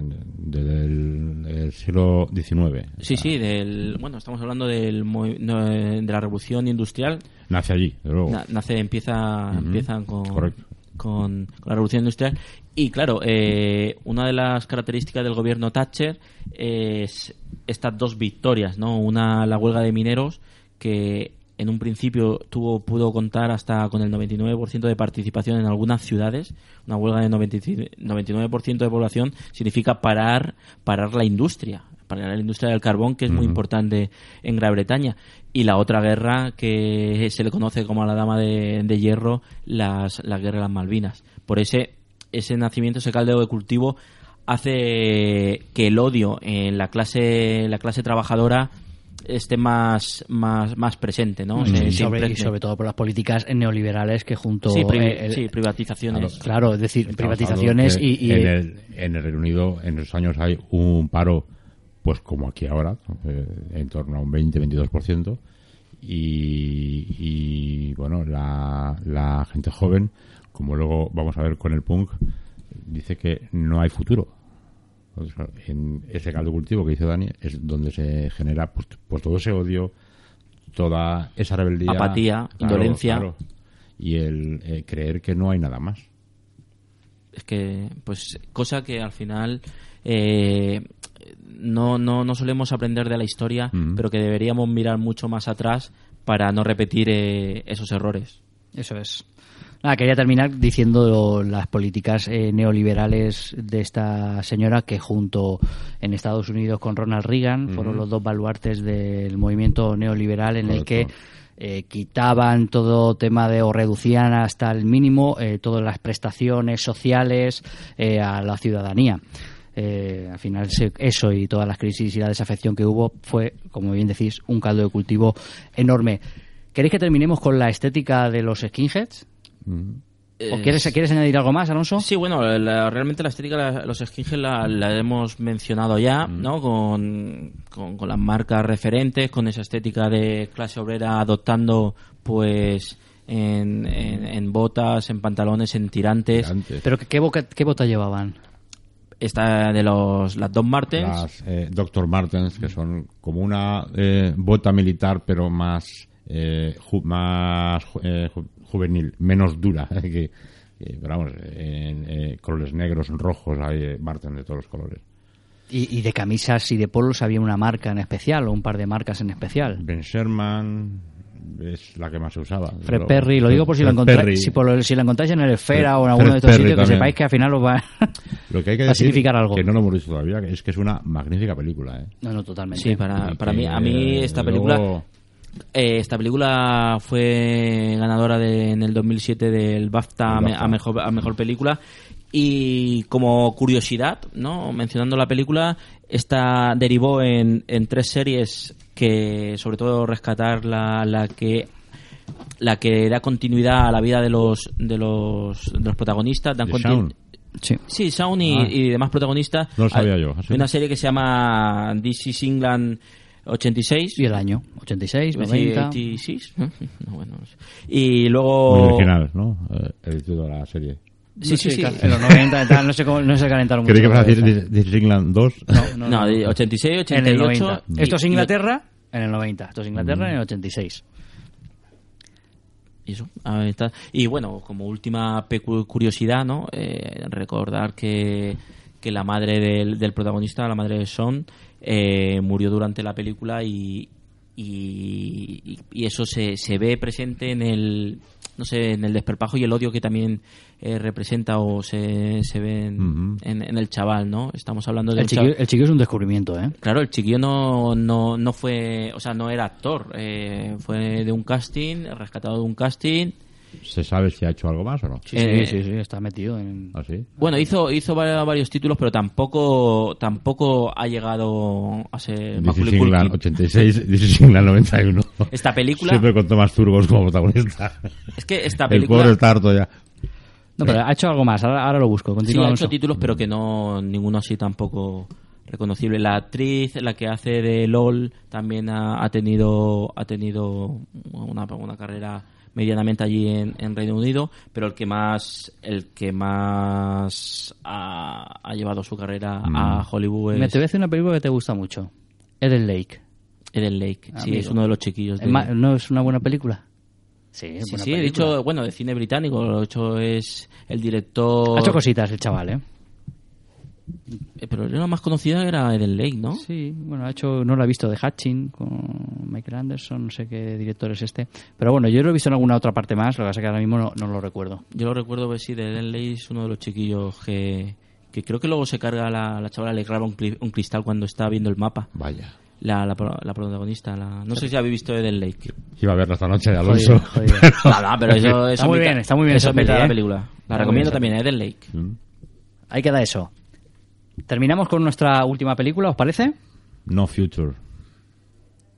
Con Sid and Nancy.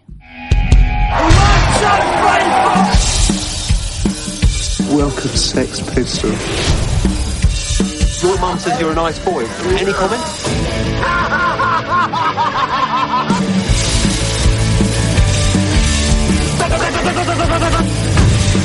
Who the hell do you think you are? Sid Vicious. Bueno, película del 86, Sid and Nancy, película sobre los Sex Pistols. gran película, sí. Y más eh, concretamente de Sid Vicious, que es un personaje icónico del, del panorama musical. y El novio del fenómeno que punk. toda madre quiere para su hija. El yerno. El yerno. el- Perfecto, sí. perfecto. Está- El hijo que todo padre. Sí, nunca sí, desearía. Albert Rivera. Sí, Sid Sid Vicious. Esos son los dos que quieren la Y el pequeño Nicolás. A lo mejor hay un punto de, de confluencia, ¿eh? Ojito que... Bueno, lo que digo. Albert, Albert Rivera fue punk en su juventud. Albert Rivera- No lo veo. Bueno, en su juventud. sí, sí, sigue siendo joven, ¿no? Eh, Tiene sigue 39 siendo años. joven. Bueno, salió en bolas en este. No sé si eso es muy Está provocador tapado, o muy ¿En tal. bolas? ¿Él? Sí, eh, cuando Al ciudadano no lo ¿En conocía el- nadie en Cataluña. el Congreso? No. No, no, no. Hay una, bueno, hizo una, una publicidad en la que salía en bolas tapándose Sí, como sus plan, genitales. somos transparentes, algo Sí. así. No tenemos nada que esconder. Estaba más fanegas, estaba un poquito más ahí rellenete. Mm. Eso de, después de... de- eso le va a pesar. Si algún día llega algo, le va a pesar esa imagen. Después de Libertad. Eso es así. Esto lo hacía. Por eso te digo que provoca... Porque sí, el punk es sin que nadie provocador. se lo pidiera. El punk es provocador y lo que buscaba este tipo Yo lo decía era por lo de pasar droga. Pero bueno, eso tampoco está Espérate, demostrado. Esto tiene un audio. Oh, eso sí que es golpe de remo. Amigo, amigo. bueno, nada, hablamos de Sida Nancy. Nancy es eh, la groupie. Nancy que, Spungen. Eso es, Nancy Spungen, que, que se beneficia a Sid Vicious, se la conoce, se la- empieza una historia de amor entre drogas y autodestrucción. Porque el sexo tiene un poco, ¿eh? Sí, bueno, en la película sale un par ahí de... Al principio, el, el punk, ¿no? El, bueno, este movimiento punk, eh, o ellos dos como representantes, eh, rechazaban el sexo. Hombre, es que con, vamos a ver, eh, como las modas, eh, cambia todo. En- si antes hemos dicho que en los años 60 to- eh, tomaban pastillas, en los, en los 70, cuando ya entra en el Reino Unido a saco, lo que entra es heroína. Heroína, caballo. Y entonces, vamos, yo jamás he tomado heroína, lógicamente. Pero supongo que eh, sexo con esa droga no es, debe de ser algo muy compatible. Por eso quizás no se le vaya haciendo mucho el amor, porque... Y no se lo mucho, hemos y no se visto. lavaban mucho tampoco. Y luego, ¿eh? no creo que en Está ese, en ese momento a los... Está sobrevalorado. Sí, es, es un lujo. que- Pérdida de tiempo, que- pérdida de tiempo. Pero yo Baños pienso checos. que el sexo con el jaco, como ya lo decían, eh, o el joint, eh, no, No comulgaba, ¿no? Buenos compañeros de cama, nunca mejor dicho. Eso es. Pues sí, bueno, eh, la Nancy, que es como la Yoko no... La Nancy. la Nancy. ¿La conocías? Sí, bueno, no, no he tenido gusto. No, hay más ahora. Eh, bueno, es una... como la antítesis rompe, rompegrupos, ¿no? Que, an- que tuvieron también, que estamos hablando de John Lennon con Yoko Ono, y ya venía de ser groupie de, de otro grupo, ¿no? Va- Valga la redundancia, de los, ¿no eran Hairbreakers o algo así? Eh, Ian Dury and the Hairbreakers. Sí. Venía, que ya nació para ser groupie. Que eran de la época. Hombre, lo que pasa es que yo creo que Nancy eh, eh, pasaba por allí. Vamos a ver, Sid Vicious no era el eh, eh, bajista oficial de los Sex Pistols. Era mm, Steve Jones, creo recordar, o Glenn Matlock, ahora mismo no lo, lo tengo en la mente, pero eh, era un hombre pues, pues que es como, eh, como se ve en, en, la, en la película. La verdad es que eh, Gary, Gary Oldman borda, borda el papel. Que es la primera película de Gary Oldman. Porque Sid Vicious era un zote, eh, eh, era bastante torpe, con poco talento. Pero era muy punk. O sea, Claro, visual, visualmente actitud. era Mm. hiperpotente. ¿no? Eso es lo que hay que resaltar, que si hay algo por lo que se hizo famoso Sid Vicious no es por su gran dominio del bajo, eh, es por... Ni por su voz, porque canta algunas canciones. que y- se lo quitaban eh, para que no se oyera. Sí, eso, de- no le enchufaban el, amplificador. Lo que pasa que, claro, eh, Johnny Rotten, líder de esta banda, sí que vio en él eso. Es decir, este tío tiene algo. Es decir, las que me lía aquí eh, con la gente son La provocación. tan brutales que no lo puedo echar. Y es el único que lo defiende. Claro. Y Pero se cansa. Ya no es que lo echen por, porque mm, eh, sea malo tocando o porque no sepa tocar.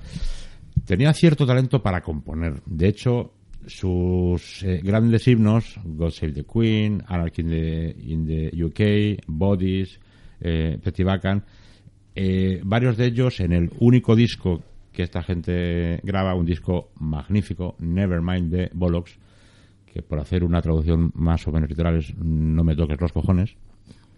Eh, Directos. Muchos de esos temas vienen firmados por, por él, por Sid. Y al final, bueno, lo echan cinco minutos antes de que él se vaya porque ya estaba tan, tan Pasadete, ¿no? mm, colgado con las drogas y tan colgado de Nancy que en la última gira que los Pistols hacen por por por, por Estados Unidos, Sid Vicious se queda en el Chelsea Hotel.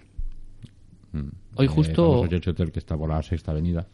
Hoy justo el día que grabamos el, el programa cerraba la sexta, el telediario de la sexta con God Save Sid Vicious y salía la versión de My Way que hizo.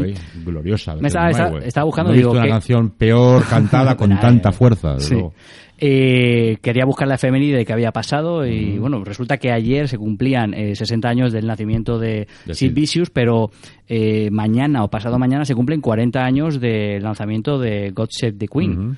O sea que se, eh, lo estaban recordando hoy. A mí me sorprende que una figura que no sabe cantar, no sabe, no sabe tocar el bajo, eh, 30 o 30, 40 años después todavía le sigan recordando. Tuvo una carrera musical o como punk de dos años, no tuvo más. Es decir, Vicious comienza tocando la la batería para Adam and the Ants, que era otro grupo que había en la época. Y, y, bueno, eh, Rotten y Malcolm McLaren, manager de esta banda, eh, son quienes lo ven por la calle y dicen: Este tío es brutal, o sea, es el punk. Y se lo traen y bueno, lo, lo de, demás ya es toda historia. Em, pero si antes hemos dicho que This is es una magnífica película, no lo es menos esta. Esta sí que eh, muestra muy bien cómo era el punk y lo que fue el punk. Y el punk fue un antes y un después en el rock and roll. O sea, el punk rompe con todo, nada vale, pero nada vale de lo de antes y nada valdrá de lo que venga luego. En el no future es el lema de los punks, entonces es el eh, vive al día. Sí, lo- lo el- que- el, eh, vive al día dura lo que dura. Sí, y hazlo tú, hazlo tú mismo, se Claro. repetía mucho, es decir, a tu manera, ¿no? Hazlo a tu manera, da igual exactamente. Sí, sí, Pon tu personalidad, y tu la sello moda, y fuera. eh, todo eso tiene mucho que ver con eso, ¿no? Totalmente. Bueno, es una película... Este volvi- trapo que cojo por aquí me lo pongo. Me, me- me da, igual ¿no? como quede, ¿no? Volviendo a la película, eh, fue nominada a Mejor Maquillaje en el BAFTA del, del 86 y el Círculo de Críticos de Nueva York nominó a Chloe Weck a- como Mejor Actriz. O sea que fue una película que a día de hoy es muy difícil de encontrar, ¿eh? Y es de culto, pero bueno, en su momento estuvo más o menos eh, reconocida. Los punks, que es por lo que estamos aquí ahora mismo, eh, también tienen una ideología. ¡Me aburro! Ahora ya podría estar en el León Rojo levantando algo. Los punkis no levantan, van a conciertos coñazos como este. Eso hacen los punkis. Yo no voy a seguir siendo punky. Entonces, ¿qué vas a ser, Clive? ¿Un skinhead? Voy a ser un tipo duro. Como mi padre. Decía eso, que los punks tienen una cierta ideología marcada. Sí, bueno, eh, creo que parte de, esa ideología es lo que estabais comentando, ¿no? El, el, esa, el ego de, de hago lo que me da la gana cuando me da la gana, ¿no? Falsamente luego luego vinculado a- al anarquista, ¿no? Antisistema, podríamos llamarlo. Yo, yo prefiero llamarlo antisistema o anti-establishment, como... Pudiera ser, sí. Pero no anarquista. El, el- el- el anarquismo no, no es hago lo que quiero. Es o sea, contra todo lo establecido, es decir, contra todo el sistema, contra todo. por eso antisistema, ¿no? Pero Como no... decía no- Iggy Pop, Search and, and Destroy. Eh, busco, y derri- bu- eh, busco y derribo. Eh, bus- Lo- lo que sea, ¿no? Lo que esté Sí, so- sobre todo, sobre todo un poquito de romper con reglas, estereotipos, eh, todo lo definido y, y claro, ¿por qué tengo, por qué me pongo cresta, no? Porque como estábamos comentando antes, si los mods hablaban de, de intentar vestir bien dentro de lo que De nadie, ser los más de lo- elegantes, de lo- correcto. dentro de lo que nadie vestía así, pues los punks eran todo lo contrario, ¿no? Ah, punk, punk quiere decir mierda, basura. Ujú. O sea que- Sí, o huye- huyendo, huyendo de, de los hippies, huyendo de todo lo establecido como moda y como, como subgrupo, pero intentando también, porque claro, esa ropa ajustada, esos pantalones, esas botas, ellos también las tenían, ¿no? Eso, eso sí que se, se hereda porque aún sigue siendo un movimiento de, de periferia, de clases bajas y... Sí, yo creo que el movimiento sobre todo busca incomodar a lo establecido, ofender. Es decir, Sí, contra el buen gusto, contra la moral, contra la tradición. Y las letras eh, punks eh, van... Van de ese palo. Claro, palo. la, po- la, la canción más famosa, como estaba el, God Save the Queen claro, y es su un- régimen fascista. Claro, Fíjate, es un poco esa reivindicación, esa lucha contra el patriotismo y esa adoración que se tiene que se tiene en Gran Bretaña hacia la reina, ¿no? Hay Que, una que cuestión- es tocar to- tocar ese, ese punto más más más alto del patriotismo británico. Pese a que todo esto es cierto, todo, todo esto que estamos diciendo, también lo es que en el punk hay mucho marketing. Ojo, el punk nace en el barrio de Chelsea, en una tienda eh, que regenta... Chelsea de pasta. Sí, claro, eh, de los de más pasta de Londres. En una tienda que regenta un tal Malcolm McLaren, eh, luego manager, y su novia, que os eh, eh, puede sonar a todos, Vi- Vivian Westwood, cuyos eh, cuyos modelos se venden hoy a unos precios, en fin, es una de las grandes, ¿no? Hoy día. Eh, Irónico otra vez, como el tema de, de la semilla de los Bueno, eh, Malcolm dice, Vivian, amor, ¿cómo podemos eh, vestir a los punks? Pues mira, así, así, asado, y le sale, bueno, en fin, como todos sabemos. Pero bueno, eh, ella sigue hasta ser hoy una de las tops en el, en el, en el mundo de la moda. Cuando ellos graban todas estas, todas estas, todas estas, todas estas canciones, eh, se prohíben en la BBC. Pero es que luego se les prohíbe tocar sobre suelo británico. Entonces, ¿qué es lo que hace Malcolm McLaren, manager? Pues bueno, sobre suelo británico. Nada me han, eh, nada dicen sobre aguas británicas. Entonces monta a los ex, a los Sex Pistols en un barco sobre el río Támesis para que toquen esas mismas canciones que no les dejan sonar por la radio. Con lo cual se lía más todavía, ¿vale? Pro- provocación. Totalmente, Totalmente. Con lo cual hace que esta gente sea hiperconocida, eh, no, so- no eh, solamente por lo que cantan, sino por lo que hacen. ¿no? Buscan ofender e incomodar. Haz lo que quieras. ¡Putos cabrones de mierda! ¡Hijos de puta! ¡La madre que te parió! ¡Qué chico tan malo! Eso en una entrevista a- en la BBC, que le dicen, di lo que quieras a la televisión, tal, y empieza Johnny Rotten a decir barbaridades. Sobre la moda, una cosa, un apunte que quería que quería que quería hacer es, es lo que estamos viviendo hoy en día con este tipo de, de moda impostada, ¿no? Estamos hablando de, de moda que las grandes, que seguramente otros o- otros representantes del punk o, o de otras otras culturas eh, estarían re- removiéndose en, en su tumba no cuando estamos hablando de cuando vemos que en Zara o en Bershka camiseta de los Ramones son parte eh, parte del vestuario de, de gente que no sabe ni quién son los Ni ellos son Ramones los Ramones, correcto. claro es un poco pues estamos hablando del referentes también del Como punk tengo rock concierto, me pongo una camiseta de los Sí, Ramones. ese No sé muy bien quiénes son, pero yo me la pongo. Ese es como la gran, la gran industria, ¿no? El, el capitalismo más, la globalización, ¿no? Está pues, desemantizando ese, ese tipo de símbolos que fueron tan, tan importantes para, para un grupo, un colectivo que hoy en día pues no serán recordados porque se venda su, su camiseta en, en Pero todavía en quedan punks, ¿eh? Sí, sí, Si- sí. Si tú te das una vuelta eh, por eh, varios barrios ingleses, incluso fuera de allí, aquí hay punks también. Yo llevándomelo a, a lo español, creo que el punk ha sido muy maltratado en España por, por la movida en, en, en, en contra de, de la, de la movida madrileña. Creo que En la la mo- movida venía eh, punks también, claro. eh. Sí, pero digo que la movida madrileña tuvo mucha repercusión y se silenció el, el, el rock radical vasco, ¿no? Por ejemplo,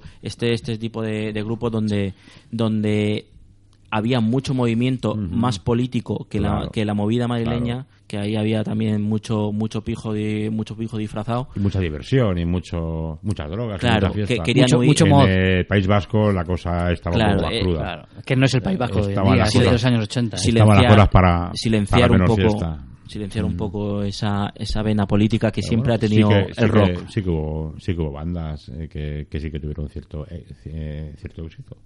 Eh, a ver, me viene a, a la mente Cortatu, por ejemplo, Polla Records. Sí, está, pero eso ya estamos hablando más de los 90, ¿no? Mm, No, de los 80.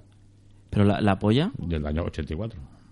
Sí, pero bueno, el Salve éxito- Regina, el- God, eh, Save, God Save the Queen, ellos hacen una eh, versión hispana que es Salve Regina.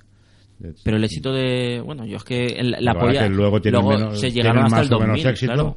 y no son conocidos por el gran mundo hasta pasados muchos años, pero vamos, vienen, vienen atrás.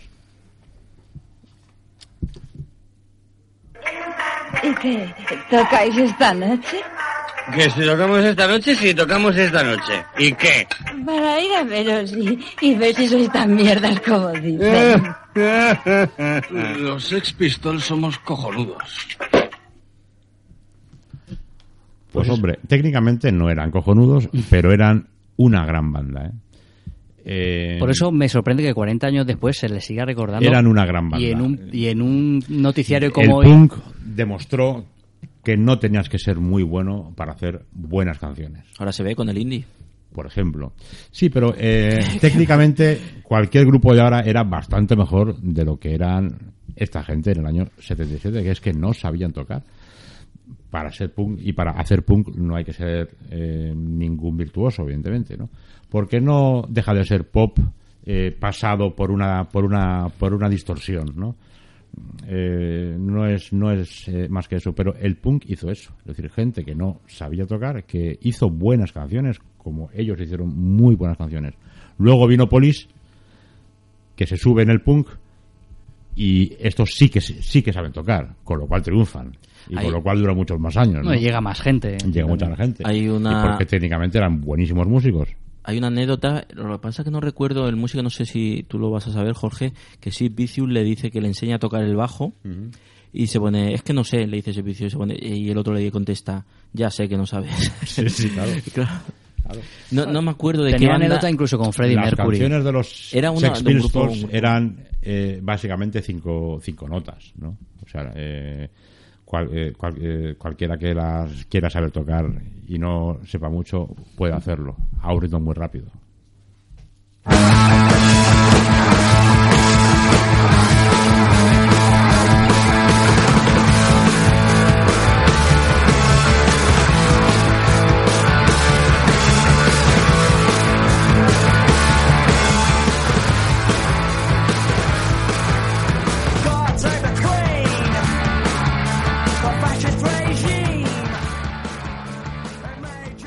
Bueno, pues este es su himno, uno de sus himnos que es God Save the Queen, ya lo hemos hablado antes, de los. Sex Pistols. Y sobre lo que va toda la película de, de Sid and Nancy, que es, eh, que es la, bueno, la tormentosa relación entre la groupie, pero en esa, en esa, en esa rápida mm, subida a la fama en esos dos años de los Sex Pistols y posterior caída. Sí, también un poco de, de cómo, cómo estas estrellas no pueden digerir eh, tanto tantas emociones, ¿no? Ya no ya no solo el éxito, sino la relación, ¿no? La relación amor-odio que, que tienen con con sus con sus con sus chicas. Eh, me recuerda también eh, la situación de porque lo que hace Sid Vicious, ¿no? Aparte de, bueno, Sid Vicious hay que recordar que lo acusan de asesinato. En un, en un primer momento lo acusan de asesinato. No se hace ningún spoiler porque es la realidad. No, que no, claro. Eso es lo que eh, pasó. Es, es que la, revis- la, la película es un... Aparece muerta ella en la 106, creo que era la 106. ¿eh? Sí, es- No es que me lo invente, del Hotel Chelsea. Y él dice que no sabe nada, que, que no sabe cómo ha sido la cosa. No, bueno, él dice que la que sí que la mató. Lo que pasa que, que la quería mucho y tal, pero que la mató, ¿no? Y, y luego hablaban de, bueno, él este está en la cárcel casi un año, su madre paga la fianza, vuelve con su madre y tiene un final trágico que, que, que al final, al final, su madre que ta- también hay que decirlo que su madre también es una yonki Mm. y y le dice a su madre que le, que le ayude a pincharse, la pincha y él tenía una jeringuilla cargada con, con demasiado, demasiado... Se fue al otro barrio, es más Y se joven, fue. 21 22 años no tenía más. Sí, 21, creo que 21 años. Creo, creo. Dejó una, dejó una nota, una nota que hablaba de, de un pacto de muerte, que Mm. tenía un pacto de muerte y, y cumplió, cumplió su palabra. Hablo de, de suicidio y hablo de, de varias estrellas que como Kurt Cobain, ¿no? Que también sucedió el... El club de los 27 que llaman, Eh, la, la- sí. la gente que murió. Jimi Hendrix, 27 años, Jimi Janis Joplin. Janis Joplin, quizás Kurt Cobain el, Amy este- Winehouse. este tipo de, este tipo de, de rockero de, de estrella no pudo a lo mejor absorber toda toda esta fama no y en el caso de Sid Vicious ya venía con esa autodestrucción de desde tiempo atrás porque si hay unas cosas si si hablamos antes de actitud en el en el punk hablamos de, de lo provocador que era Sid Vicious en el en el escenario que llegaba a cortarse con cuchillas. O sea él se hacía hubo un momento que se puso Nancy no en, en con cuchillas. Y un collar Mm. con unas unas eh, con un con un candado cuya llave tiró Sí. y nunca más se supo ella con lo cual vete a saber cómo pude abrirlo Tiene un montón de anécdotas, es un personaje, ¿eh? Cuenta todavía, cuenta una anécdota que cuando, excesivo. cuando fue a Estados Unidos, eh, en la ¿Texas? frontera, no, en la frontera, cuando llegan Ah, para tocar y demás, lo, la, bueno, pues la policía que ya tenían antecedentes de drogas y demás y le empezaron a cachear. Al primero fue así Vicious, le tocaron los calzoncillos y se le quitaron las ganas de seguir cacheando al grupo porque tenía ahí, vamos, mierda para aburrir. país, eh, que te puedes tirar tres No, horas no, dijeron, pasa, pasa que... para cruzar yo- la frontera. Este le dijeron que se Yo aquí no toco. No sé si después del 2001 le seguirán cacheando o harían alguna historia, pero en ese momento dijeron, mira, pasa, tío, porque esto, esto no hay quien lo, quien lo toque. Pero es, es, fue un, un auténtico personaje. Los Sex, los Sex Pistols, lo que pasa que eran un producto tan, eh, tan inglés que era muy difícil que ellos pudieran triunfar en un país que no fuera el suyo. Por eso, allí es donde eh, Rotten dice que ya está bien. Su último, su último concierto, creo que es en el año 79 en San Francisco, y eh, Rotten allí mismo a la gente que les está Sí. viendo les dice, bueno, es, yo no ¿Os sé, sentís estafados? Os, os sentís estafados porque esto es una mierda. De hecho, ellos vuelven eh, 30 años más tarde eh, y a la gira que hacen se le nombra la gira del lucro indecente. Sea, ellos mismos saben Directamente. que vuelven por la pasta. Que lo dicen, cosa que otros no lo hacen. ¿Eh? Sí, bueno, y cuando- la verdad cuando- es que si veis algún vídeo de ellos eh, 40 años después, veréis que suenan muy bien, tocan algo mejor y las canciones siguen siendo igual de buenas. Fueron, fueron al conservatorio, ¿no? Después. Aprender lo cuatro dudo, notas. pero lo dudo, lo dudo. Pues viendo las excentricidades eh, y por cerrar un poquito el tema, el otro día me pasaron un, artículo de la Jot Down de un personaje que yo no conocía, que está muy vinculado, que es totalmente punk eh, americano, se llamaba Gigi Allen, que os lo pasaré porque de verdad que era un auténtico personaje que defeca- hacía? ¿Qué hacía? defecaba en el, en el escenario contra el público. Que, es que os, O sea, to- hay que- os- os molesta todo. Os molesta, es que, no sé, nos, Tía. nos estamos poniendo muy, Muy exquisito, muy ¿eh? exquisito. Contaba, Muy chiquilmiqui, ¿no? contaba la anécdota de un, Un poco de concierto. caca en el escenario nunca viene. Contaba la anécdota que en un garito de estos de Madre mierda, mía. nunca mejor dicho, nunca mejor dicho decía que... ¿Antes o después el garito? Luego os pasaré, porque además en Jotdown escriben realmente bien sobre este tema. Eh, creo que se llama Diego Cuevas, que escribe sobre música y deporte de una manera excepcional. Y decía que fueron a un garito de mierda en el que en el que tocaban antes eh, unos chavales ahí jóvenes, que no tenían nada que ver con el punk, eran muy flojitos y tal, eh, muy light. Y fueron 20 o 30 personas que seguían a este grupo y aparecieron el Gigi este y su grupo después. Este tipo cargado a tope de laxantes, porque se dedicaba en los, conciertos a hacer ese tipo de cosas. Y, los chavales que se quedaron después a ver lo que aparecía, pues eh, presenciaron un auténtico crimen.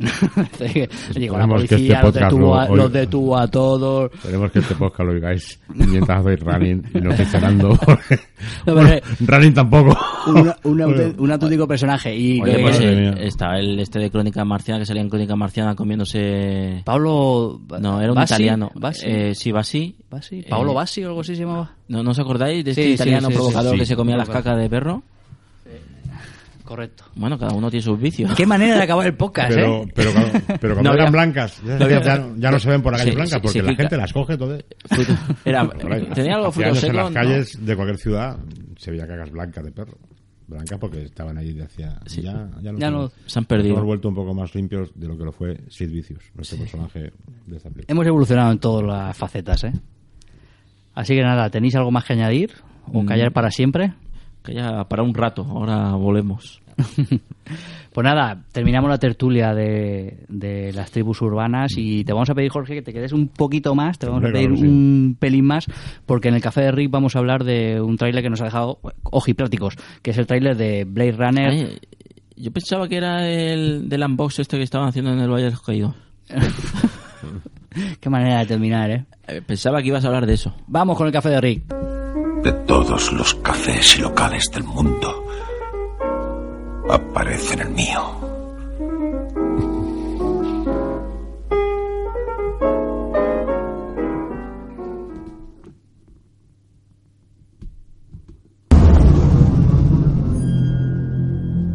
Todas las civilizaciones se han construido a costa de una mano de obra desechable.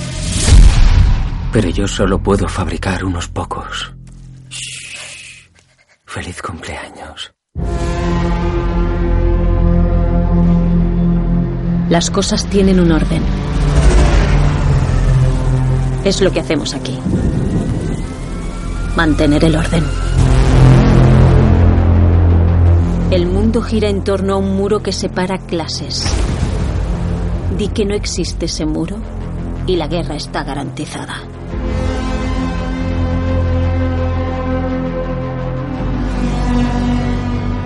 Eres Poli. Una vez tuve tu trabajo. Se me daba bien. Bueno, pues esta semana se ha estrenado el tráiler esperadísimo, sobre todo por los fans, de Blade Runner 2049, un, pro- un proyecto en el que está detrás un mayorcísimo eh, Ridley Scott, con 79 años, aunque en la producción y la dirección, pues un director de los mejores que hay en el momento en el panorama, que es Denis Villeneuve. Tengo tantas ganas de verla como miedo. Un miedo horroroso, porque se puede llevar por delante el anterior. O Es sea, que, es que claro, es... Eso es, eso, eso es algo difícil, ¿no? Que, que se lleve por delante un mito. Bueno, ten en cuenta, ten en cuenta que cuando hay, hay segundas partes eh, pueden dar más información, pueden el exceso de información o el descubrir ciertas cosas que tú sospechabas que, Ujú. que dejaron entreabiertas, ¿no? Puede, te está tocando el título anterior. Puede Está- tergiversar el producto anterior, Puede ser. claramente. Y él juega con el tema del replicante, del Deckard y demás en la un primera. final como el de el Blade Runner del año 82 va a ser difícil que se pueda superar. ¿eh? Claro, No, pero no, es que- Cuando eh, Roger Hauer muere, no, la frase esa que Ah, bueno, bueno, muchos, habla- habla de ese final. sabemos de memoria, bueno, menos. Uno de los grandes momentos He del visto cine del cosas que vosotros XX. no, cre- no eh, creíais, he visto rayos C, naves... en- en Más allá de la- de la puerta de Tannhausen. Un final como ese es difícilmente repetible. Bueno, vamos, vamos a darle por lo menos la oportunidad. Se estrena en octubre eh, a nivel mundial. Y sale Harrison Ford. Y sale Harrison Ford y Ryan Gosling, que es uno de los actores pues Queda- más cotizados del momento. Queda penica verlo correr a Harrison Ford, ¿eh? Sí. es que ya, pero yo lo, yo, yo lo he visto y siempre corre igual. Corre, corre, corre igual. Corre desde raro, corre Frantic, Aquella que hizo con Roman Polanski. Corre muy raro, efectivamente. Corre así con, con el cuello, sí que parece que le van a soltar una collejiga por detrás. Con los brazos junticos así. Pero sabes que es él y que no es un doble. Mira, por lo menos 75 castañas tiene Harrison Ford ya, ¿eh? Y ha vuelto con la Guerra de Galaxias, ha metido ahí 50 milloncejos que no les vienen nada mal seguramente Sí, para pagarse el piso en. Marinador. Sí, pero cuando salen Chu y él, eh, la verdad es que se te pone un poquito el cuerpo. A los fans- a los fans seguro. fan, sí, sí. Eh, yo le comentaba antes, bueno, en, en, en Petit Comité a Dani y fuera de micro, que, que me cuesta a veces, me cuesta un poco reconocer eh, la esencia de, de Blade Runner en, en este tráiler, es decir, no tanto como, como ciertos ambientes, ¿no? Cierto, porque sí que es verdad que hay planos de los edificios y, y la música de, de, de Evangelis. No. No, no, que la música. De- hace también la música No. de esta película. No, no, quiero Yo- decir. Era uno de los míos que tenía. Quiero decir que la, la música de Evangelis, que sí que la reconozco en, en, en esta película. Es decir, no es que sea de Evangelis, sino que el estilo de música sí que lo reconozco. Me refiero que esos, esos, A la manera de- sí. esos sintes y tal sí que, lo, sí que los veo.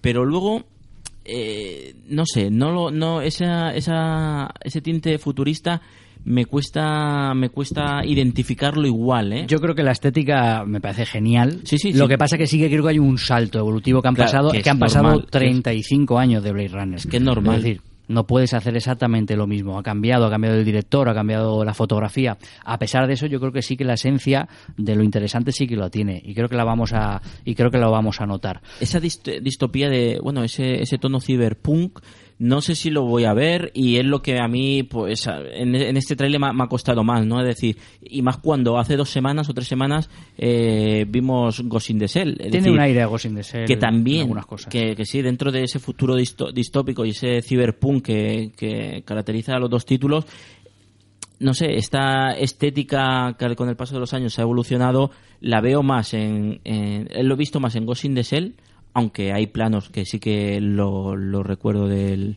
del Blade Runner original, pero me cuesta. Te mete en la primera secuencia un Atari, o sea, un logo de Atari gigante, volviendo a los inicios de Blade Runner y a esa parte ochentera que se nos ha quedado ahí verdad, en la sí. parte del hipotálamo, en lo más profundo. Ten en cuenta que ahora la presencia del ordenador, la presencia del ordenador en los escenarios no era lo que era antes. Mm. ¿Sabes? No, en Blade Runner, Blade Runner eh, no veíamos eh, ese, ese CGI, ¿no? Ese, esa, bueno, esa construcción de, de escenarios. claro. Teléfonos móviles tampoco se veían en, en, en- en la primera. Lo ¿eh? omitieron, lo omitieron. Curioso, ¿eh? ¿En esta se ve? No he visto. No lo sé, pero claro, eh, ahora cada vez que ves Pero es difícil en el 82. una ser distopía, muy- como tú dices, Tienes que ser muy y no visionario. te sacan un móvil o alguien con algún Es que te la juegas como, como intentes adaptar ciertos aparatos de hoy en día al este, te la estás jugando, ¿eh? Pero más, no quiero, Pero no quiero abrir, Wallman. no quiero abrir, no quiero abrir un, un melón, pero ¿en qué película o literatura de ciencia ficción hablan del móvil como tal, el, el dispositivo móvil? En Matrix. Internet sí que sale. En Matrix es del Sí, 99 pero, ya había móviles. Matrix había móviles ya, ah, pero móviles. dice, dice de- del futuro. a nivel visionario, es decir, Hombre, que... en Fahrenheit 451 había videoconferencias. Bueno, pero digo el móvil, el concepto de Internet llevar el sí móvil... que, sí que se prevé no con ese Conexión, nombre, pero información, eso sí. Eso, eso sí que se. Pero sí- yo creo sí que, lo eso, eso no se da. Yo lo que decía antes que tenía miedo, porque a mí la banda sonora de Blade Runner me parece una de las tres mejores de la historia, para mí, y el griego Vangelis era el artífice de la de 1982. En ¿Las cuanto otras dos cuáles son, Dani? eh, bueno, son fetiches míos, pero una de ellas es Conan el Bárbaro, pero son cosas mías, ¿vale? Sigue, sigue hablando. Basilopoudo, otro griego, o sea, a mí me va esto de griegos. Y este- bueno, bueno, bueno. ¿Y de Móstoles? ¿No sabes nada? Que también era un griego famoso. No. ¿Alguien de- Vale. Bueno, eh, cuando vi que la música la hacía Johan Johansson, que es el músico que compone para las películas de Denis Villeneuve, que van los dos juntos a todos lados, pues bueno, pues para Blade Runner también, dije, madre mía, me van a tocar una de la esencia, y al ver el tráiler me he calmado. O sea, mis fueros internos se han Tu karma se ha tranquilizado tranquilizado bastante, porque, bueno, es- ¿Duerme mejor? duermo bastante mejor y que saque Eso es muy bonito. que saque del armario el sintetizador que era todo Es lo que, que- con lo que se movía Blade Runner Ha copiado, ha copiado el Ha estilo. copiado totalmente. Ha copiado el estilo. Que no lo, que no lo criticamos en el sentido de copia. de- Es que no puedes hacer otra Aún cosa. No yo no lo, no, a eso no lo, cri- no lo critico, sino me parece bien. Me parece bien que, por lo menos, eh, es muy importante la, la esencia musical para, para recrear un universo. Mm. Eso es. Quiero recordar con vosotros un pequeño fragmento que para mí, quitando el discurso final de Ruther Hauer, es la parte brillante de Blade Runner. No es cosa fácil conocer a tu creador. ¿Y qué puedo hacer yo por ti? ¿Puede el creador reparar lo que ha hecho? ¿Te gustaría ser modificado? Y quedarme aquí. Pensaba en algo más radical. ¿Qué es lo que te preocupa? La muerte. ¿La muerte? Me temo que eso está fuera de mi jurisdicción. Tú... Yo quiero vivir más. Padre. La vida es así. Tú fuiste formado lo más perfectamente posible. Pero no para durar. La luz que brilla con el doble de intensidad dura la mitad de tiempo. Y tú has brillado con muchísima intensidad, Roy. Mírate. Eres el hijo pródigo. Eres todo un premio. Para mí esto, esto y el Magnífica. discurso final de Ruther Hauer es la esencia de Blade Runner. Hay varias, Ah, es en este tipo de, bueno, este tipo de diálogo que se ve la, la filosofía, ¿no? Que hay filosofía en una película y esto enriquece y hace que una película se convierta en película de culto, ¿no? Totalmente. Y creo que en este punto sí que han buscado, por lo menos en el tráiler, se ve que, que buscan esa identidad, ¿no? Esa, esas referencias cuando habla del creador, cuando habla de la, Es el de la lucha de Dios. de la y lucha el de clases. Frankenstein, o sea, es el de toda la vida, ¿no? Sí, sí, pero- En, en, en, en este caso tiene una fuerza tremenda. ¿eh? Enorme. Sí, pero que en el tráiler también lo vemos cuando habla de Constantino Romero le da... la épica. eh, Roger Hauer le da una fuerza Ah. Ahora te dejo continuar, Alonso, pero había una anécdota de Constantino Romero que dice que se puso a ver con su hijo la película Blade Runner y él no se acordaba que había doblado Blade Runner. Resulta que, que, que cuando se ponían a doblar miles de películas habían cortes que decían, pues di esto, di esto, di esto, di esto, y hay muchas películas que ni, ni, de- que ni se acordaba, no veía la película entera. Y le dijo a su hijo, pero ese eres tú, ¿no, papá? Dijo, mira, sí, fíjate, estoy ahí. Fíjate qué cosas, ¿eh? Ah, pobre Constantino, que cada vez que lo veían por la calle le decían... Di yo soy tú, ¿no? Dime, eh, Luke, soy tu padre. fíjate. Y el tío, la- ¿Cu- ¿Cuántos hijos tendría Madre Constantino? mía. En fin, eh, muchas ganas de verla. En octubre tenemos eh, una cita, igual que la tenemos esta semana posiblemente con Alien Covenant, que es la enésima que hacen de Alien, pero también está Ridley Scott detrás, Fassbender y una serie de elementos que nos van a gustar. Vale, solo recordar que el Festival de Cine de Alicante se celebra ahora a finales de mayo por si queréis acercaros. Ahí hay- estaremos. Hay actividades, proyecciones y bueno, disfrutar un poquito más de- del cine cerca de, de nuestras, de Hay, nuestras casas. hay talleres de guiones, talleres de doblaje, talleres que, bueno, si lo tenéis cerquita, pues oye. 24 del 24 al 28 creo que he Creo que visto. sí, creo que del sí. 24 al 28. Eso es. Y, y bueno, y también recordar redes sociales. Tenemos redes sociales, ¿verdad? Eso dicen, eso dicen. ¿Sí? Redes sociales para que nos podáis seguir. La del pajarete tenemos. ¿Cuál es el Tenemos pajarete? eh, en Twitter podéis seguirnos en Rebobinar VHS. En Facebook podéis seguirnos en Rebobinar después de usar. O no podéis seguirnos si no queréis. Eso ya a li- a liber- la libertad. Eso eh, es. que hasta hoy está muy mal visto. Y bueno, y poco más. Poco, Poco más. más. Despedir a, despedir a Jorge, espero que lo hayas pasado bien con nosotros. Hombre, muy bien. Dándonos Ha una, una lección y un estado recorrido. francamente bien. un recorrido por estas décadas tan prolíferas en movimientos juveniles y sociales que, que siempre siempre los habrá. De los hipsters no hay nada, ¿no? No hay ninguna película. Igual dentro de 20 años habrá algo, ¿no? Es posible, sí. No tengo ni idea, pero ahora mismo na- nadie se atreve ¿eh? a tocar ese palo. Pero es que claro, hablando de los hipsters, los hipsters eh, es que es más una moda, es como el que se pone una, una cazadora, ¿no? Una chaqueta. Exactamente no se sabe muy bien qué tipo de música. Bueno, el indie dicen que, que Sí, es el tipo de ah, música bueno, más eh, asociado al movimiento hipster, pero no, Pero hay sé, hi- no sé qué quieren los hipsters. pero hay ¿Qué hipsters- buscan? hay ¿Qué hipsters- quieren de nosotros realmente los hipsters? ¿A qué han venido? ¿A qué han ¿A venido? qué han venido? ¿Cotizan los ¿Eso hipsters? es lo que ellos quieren que pensemos? No lo sé. ¿Qué, qué hay debajo de todo eso? Habrá que hacer otro programa. Debajo de esa barba que hay. Igual en Blade Runner nos da alguna pista de lo que El creador, ¿no? El los- creador saca un el hipster. creador- el creador. Jared Leto es un poquito hipster, ¿eh? Incluso Alien. A lo mejor Alien, el bicho de Alien igual es un hipster. No lo sé, no lo sé. Son Todo- todo, son todo dudas. En este todo momento, dudas. Son todo dudas en este momento. Muy bien, Jorge, pues ha sido un placer, nos lo hemos pasado muy mío. Hemos aprendido un montón y esperamos tenerte en otro programa, si te apetece, con nosotros. Encantado. Y Alonso, un abrazo a ti también. Nos Vale. vemos en el siguiente programa y nos despedimos como siempre con, con Bowie. Un saludo a todos. Funny how secrets travel on. I start to believe if I were to bleed. been sky, the men changes since then built by Cruise me, love Cruise me, babe. A plan beyond, beyond, beyond